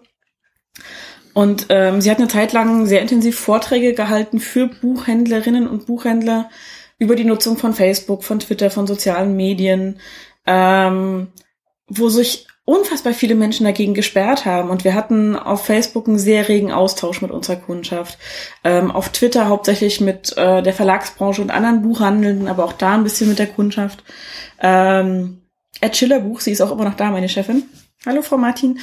Ähm, auf Twitter. Und das ist einfach, ähm, das sind so Basics, wo ich sage, ja, man muss halt mit der Zeit gehen, wenn man die jüngeren Leser sich ranzüchten möchte, sozusagen. Es gibt mittlerweile einige Buchhandlungen, die nehmen Bestellungen per WhatsApp entgegen. Die haben ein eigenes Handy dafür, wo nur diese WhatsApp-Nachrichten entgegengenommen werden und so. Ähm, aber es gibt halt, wie ich am Anfang auch schon gesagt habe, immer noch Buchhandlungen, die keine Webseite haben. Ich finde online nichts zu denen. Ich finde nicht mal deren Öffnungszeiten online. Ich finde, wenn ich Glück habe, eine Telefonnummer. Mhm. Und das ist halt einfach, wo ich sage, ja, und dann im Zweifel zwar noch ein grumpy Verhalten an den Tag legen, weil die Kundschaft nicht intellektuell genug liest für den eigenen Anspruch, ist halt auch Schwachsinn. Also meine Chefin hat immer die, den Standpunkt vertreten, wir sind da, um die Kundenwünsche zu bedienen, nicht um die Kunden zu erziehen literarisch. Und das ist auch korrekt so. Klar können wir ähm, durch die Auswahl des Sortiments, das wir da hatten, das ein bisschen beeinflussen. Das haben wir äh, so ein bisschen nach unserem Gusto natürlich auch gemacht, aber Kernpunkt war, wir müssen einschätzen, ob wir es verkaufen können, ob die Kundschaft, die wir haben, das Einzugsgebiet, das wir haben, ähm, dieses Sortiment, das wir schön finden, auch haben will oder ob wir unser Sortiment anpassen. Weil wir können nicht die Kundschaft umerziehen. Hm. Und das ist tatsächlich leider doch in einigen Buchhandlungen äh, der Fall. Ich möchte aber mit ein paar positiven Buchhandlungsempfehlungen enden, wenn ich darf. Bitte. Äh, und zwar der Buchladen in Seligenstadt, ähm, betrieben von Bettina Henitsch. Ganz toll. Ähm, mag ich sehr gerne, unfassbar gemütlich, macht viele Veranstaltungen, hell und freundlich und sehr schön sortiert. Ähm, eine Kinderbuchhandlung in Berlin, der Buchsegler von Wiebke Schleser geführt. Ähm, ich habe Wiebke noch nicht kennengelernt. Du ne? hast Wiebke noch nicht kennengelernt, das Nein. wird aber mal Zeit. Wir ja. müssen, Wiebke ist so eine unfassbar liebe Frau. Die ist du erzählst seit Jahren von Wiebke. Wiebke ist auch toll. Ah, ich fange gleich ein bisschen an zu weinen, warum, weil Wiebke so toll ist. Wolltest du bei Wiebke einziehen? Nein. Ähm, Versteht das, ist okay. Ähm, in äh, Pankow in der Florastraße ist der Buchsegler, da findet ihr ihn. Ähm, der ist vom Eingang her nicht barrierefrei, aber Wiebke ist unfassbar hilfsbereit, wenn man da rein möchte mit dem Kinderwagen oder ähnlich. Ist eine reine Kinderbuchhandlung. Ähm, wunderschön sortiert, viel zum Anschauen, hell, freundlich, gemütlich, kreativ, machen auch da unfassbar viele Veranstaltungen für Kinder, Leseförderung etc. In Essen, wenn ihr in den alten Bundesländern euch rumtreibt, gibt's äh, Schmitz und Schmitz Junior. Das sind zwei Ladenteile, die zusammengehören. Ähm, das eine ist, wie der Name vermuten lässt, äh, die, die Kinderbuchabteilung, die irgendwann mal ausgelagert wurde in ein extra Ladengeschäft, befinden sich beide in der gleichen Straße, die ich leider im Moment nicht parat habe. Die bringen den Kilifü heraus, äh, Kinderliteraturführer. Der mhm. kommt jährlich, wenn ich es richtig weiß, ist ein paar hundert Seiten dick ähm, gespickt mit lauter Informationen über aktuelle Kinder- und Jugendliteratur, ähm, vom Pappbuch bis hin zu ähm, Young Adult. Die bringen eine regelmäßige Zeitschrift raus, ähm, in der sie auch immer wieder Interviews mit AutorInnen, Illustratorinnen etc. führen. Ähm, unfassbar rührig, ganz, ganz großes Kino. Ähm, es gibt die Nimmerland Buchhandlung in Mainz. Ähm, die haben ihre Kinderbuchregale ähm, gar nicht mit einem Alter überschrieben, sondern haben Fotos von Kindern ungefähr der Altersgruppe aufgehängt Okay. zur Orientierung, was ganz schön ist und super gut funktionieren muss, weil äh, die Leute einfach so sagen, ja, ungefähr so alt ist mein Kind jetzt auch, da gehe ich mal dahin. Mein Kind sieht so aus, aber es hat Zöpfe. mein Kind hat alles, was es braucht. mein Name ist Lose, ich kaufe hier ein. Ja, der Witz, der Witz an der Sache ist halt tatsächlich, dass äh, wenn die Leute kommen und sagen, ja, mein Kind ist vier, und dann gibt man ihnen ein Buch, das genau zu den Wünschen des Kindes passt, aber steht drauf ab drei, und sagen, nee, der ist ja schon vier, das kann ich nicht nehmen. Gott. Ja, Menschen sind anstrengend manchmal. Ungefähr so alt ist er, aber er ist ein Junge. Genau. Ähm, in Waldbronn gibt es eine von drei Filialen äh, von Literatur. Dur wie bei den Noten, weil die auch Noten und äh, Musik und ähm, ähnliches im Angebot haben zu Das ist ja den fast schon Büchern. Friseursalon-Qualität. So, nee, nee, naja, Musikalien werden schon häufig mit über den Buchhandel vertrieben, muss man sagen. Ähm, der Sven Puchelt ist da ganz großartig, ähm, groß und großartig, gefühlt ist er doppelt so groß wie ich, hallo Sven, ähm, der äh, ganz toll beraten kann, der einen super Draht zu den Kids hat. Ähm, hat mir mal die süße Story erzählt, dass ein Kind sich bei ihm ein Freundebuch ausgesucht hat, gekauft hat, um die Kasse rumgelaufen ist und gesagt hat, er soll sich als erstes eintragen in das Freundebuch. Oh, wie süß. Ist das nicht süß? ähm, und dann natürlich Jürgen, der mir Blackbooks empfohlen hat, der in Schwäbisch Gmünd, Ja. Schwäbisch Gmünd arbeitet, ähm, in der Buchhandlung, da Filialleiter, stellvertretender Filialleiter ist, auch die Kinderbuchabteilung betreut. Ähm, ein unfassbar herzlicher, witziger Mensch ist. Der hat so im Gespräch mit mir durchaus Züge von Bernie, aber niemals, niemals gegenüber der Kundschaft. Aber er hat einen Mami-Sessel in seiner Kinderbuchabteilung. Ähm, wenn er mit den Jungs, die so 10 und 12 sind, wo die Mütter immer sagen, das ist doch viel zu brutal und die Jungs denken so, ah, Mama ist gut, reg dich ab. Der setzt die Mütter dann in diesen Sessel, sagt, hier haben sie einen Kaffee, haben sie eine Zeitschrift, ich gehe mit ihrem Kind mal gucken. Total super, tolle Strategie, funktioniert, am Ende sind immer alle glücklich. Ich möchte übrigens nochmal, bevor wir zum Schluss kommen, nochmal anmerken, ähm, so schön wie eure Buchhandlung und gerade die Kinderecke auch gestaltet gewesen ist, ich durfte immer nicht rutschen. Bei uns auch nicht. Ja, das stimmt. Gerade bei uns nicht. Das liegt daran, Schatz, dass du quasi, ohne dich groß machen zu müssen, über die Rutsche weglaufen konntest. Ja, und? Ja, Ja. vielen, vielen Dank, Kathi. Das, das war alles, äh, sollte auch deine Bühne sein heute. Das war auch okay so. Ähm, weil was habe ich mit dem Buchhandel zu sagen, außer ich muss da nicht hingehen. Nee, müsst ihr auch nicht. das ist nicht die eine gültige Wahrheit. Nee. Amazon hat ganz viele schlechte Seiten. Die bezahlen ihre Leute echt kacke. Ja. Ähm, die Arbeitsbedingungen sind da echt unter aller Kanone. Ja. So, das sind Dinge, die darf man nicht unter den Tisch fallen lassen. Und das möchte ich, ich möchte auch nicht aus der Sendung rausgehen, ohne das erwähnt zu haben. Wenn euch das wichtig ist und wenn ihr sagt, das ist für euch ein No-Go und ein totaler Dealbreaker da zu bestellen, dann kann ich das total nachvollziehen. Für einige Menschen ist Amazon aber eben der Weg des geringsten Widerstandes. Ich glaube, das ist das, was man am ehesten sagen kann. Man redet immer so gerne vom Buchhändler des, des, des Vertrauens. Ja. Ich weiß aus eigener Erfahrung, dass gerade in kleineren Städten eher so eine Art Stockholm-Syndrom irgendwann entsteht und man eigentlich den Händler des geringsten Missvertrauens wählt, ähm, weil bei dem man sich dann doch irgendwie aufgehoben fühlt. Ist meine persönliche, meine persönliche Erfahrung. Ähm, es ist unser Standpunkt, es ist unsere Meinung, die wir hier vertreten haben, eben teils aus persönlichen Erfahrungen oder eben auch aus internem Wissen. Im Falle von Kati, die natürlich durch, durch äh, Szene oder Industrie, wie sagt man denn, Handelsinsider Insider, äh, Gedöns Bescheid weiß. Ja. Ne? Ähm, und dann auch so ein bisschen eben hinter die Kulissen auch blicken la lassen konnte. Ähm, lasst euch nicht immer sofort auf irgendeine Seite ziehen. Und manchmal ist eben auch der kleine Buchhändler um die Ecke oder mein Buchhändler um die Ecke keiner von den Guten. Nee. Das so pauschal zu sagen, geht mir seit Jahren auf die Nerven und also versucht da wirklich zu differenzieren. Also ich nicht alle Leute zu verteufeln, die bei Amazon bestellen, das Nee. böse Amazon. Und es ist im Zweifelsfall ähm, vielleicht noch, wir haben auch äh, E-Reader und E-Books verkauft bei uns im Laden und hatten dann, das war bei Hondasan auch so schön, Ja. da wollte ein Kunde auch ein Buch haben und das war vergriffen, das gab es nur noch als E-Book und Hondasan ist angeschnauzt worden, dass der, in, der, der Kunde doch nicht in einen Buchladen gegangen ist, um ein E-Book zu kaufen. Wir vertreten da eine sehr liberale Meinung und das Ding ist halt, dass ihr das eine Mal macht, schließt nicht aus, dass ihr nicht auch das andere Mal macht. Weder bei Büchern und E-Books, also wir hatten Kundschaft, die haben halt im Urlaub ihre E-Reader mitgenommen und sich da massenweise E-Books draufgeladen und zu Hause auf dem Sofa haben sie die Printbücher gelesen. Ähm, und genauso hatten wir Kunden, die gesagt haben, meine neuen Bücher bestelle ich bei euch, aber wenn ich was Gebrauchtes oder aus dem Ausland brauche, das ist einfach wesentlich günstiger, 20, 25, 30 Euro teilweise. Das ist viel Geld. Dafür kaufen die bei uns halt ein anderes Buch im Zweifelsfall für das Geld, was sie dann sparen, wenn sie es bei Amazon bestellen. Und das ist auch okay. Und es entsteht halt, das, das ist immer so, wenn, sobald ein Medium immer gleichförmiger wird und ein Markt auch immer gleichförmiger wird, entsteht eine Entwertung. Und diese Entwertung führt oft dazu, dass Leute auch nicht mehr bereit sind, Geld auszugeben und dann Piraterie entsteht. Ja. Das darf man nicht vergessen. Ähm, da hat der Comicmarkt deutliche Probleme mit. Ich habe das Jahre, jahrelang unterschätzt. Inzwischen weiß ich, dass, dass äh, der amerikanische Superhelden-Comic-Markt, von dem wir gerade reden, von dem ich gerade rede, ähm, erheblich an der Piraterie zu knabbern hat. Also wenn ähm, die Comics die Anzahl an Abrufen äh, oder Verkäufen generieren würden, die die Abrufe online generieren, ähm, dann ging es dem amerikanischen Superhelden-Comic-Markt ein bisschen besser.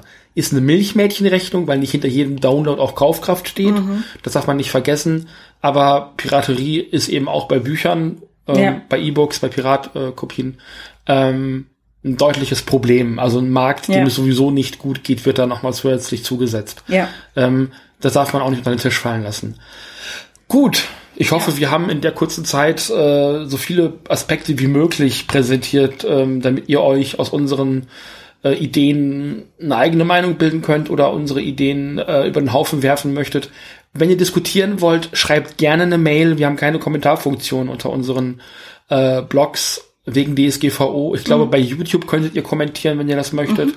Ähm, und dann könnt ihr dort gerne bitte friedlich und lieb diskutieren, wenn ihr Ja. das möchtet.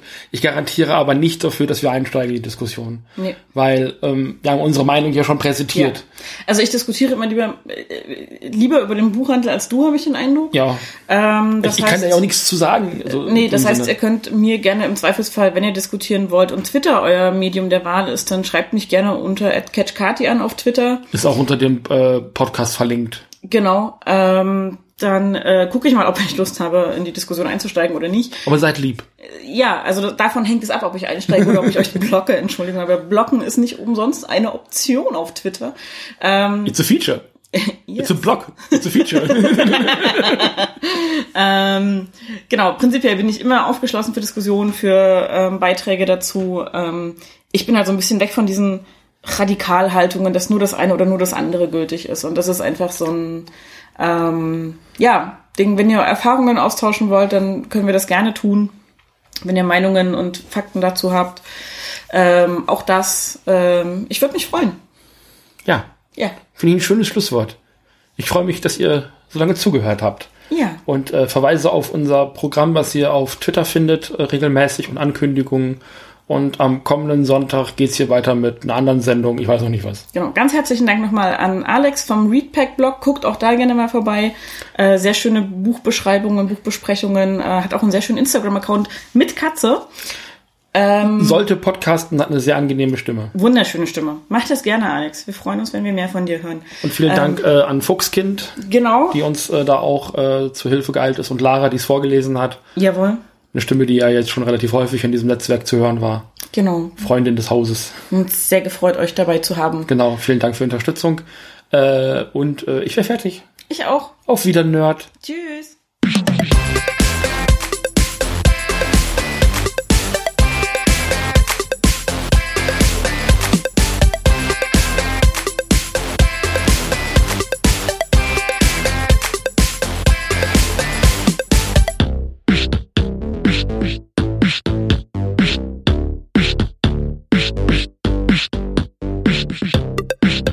Dies ist eine Produktion des Nerd Nerd Nerd Podcast Networks. Bei Fragen, Kommentaren sowie Themen und Verbesserungsvorschlägen kontaktiert uns gerne.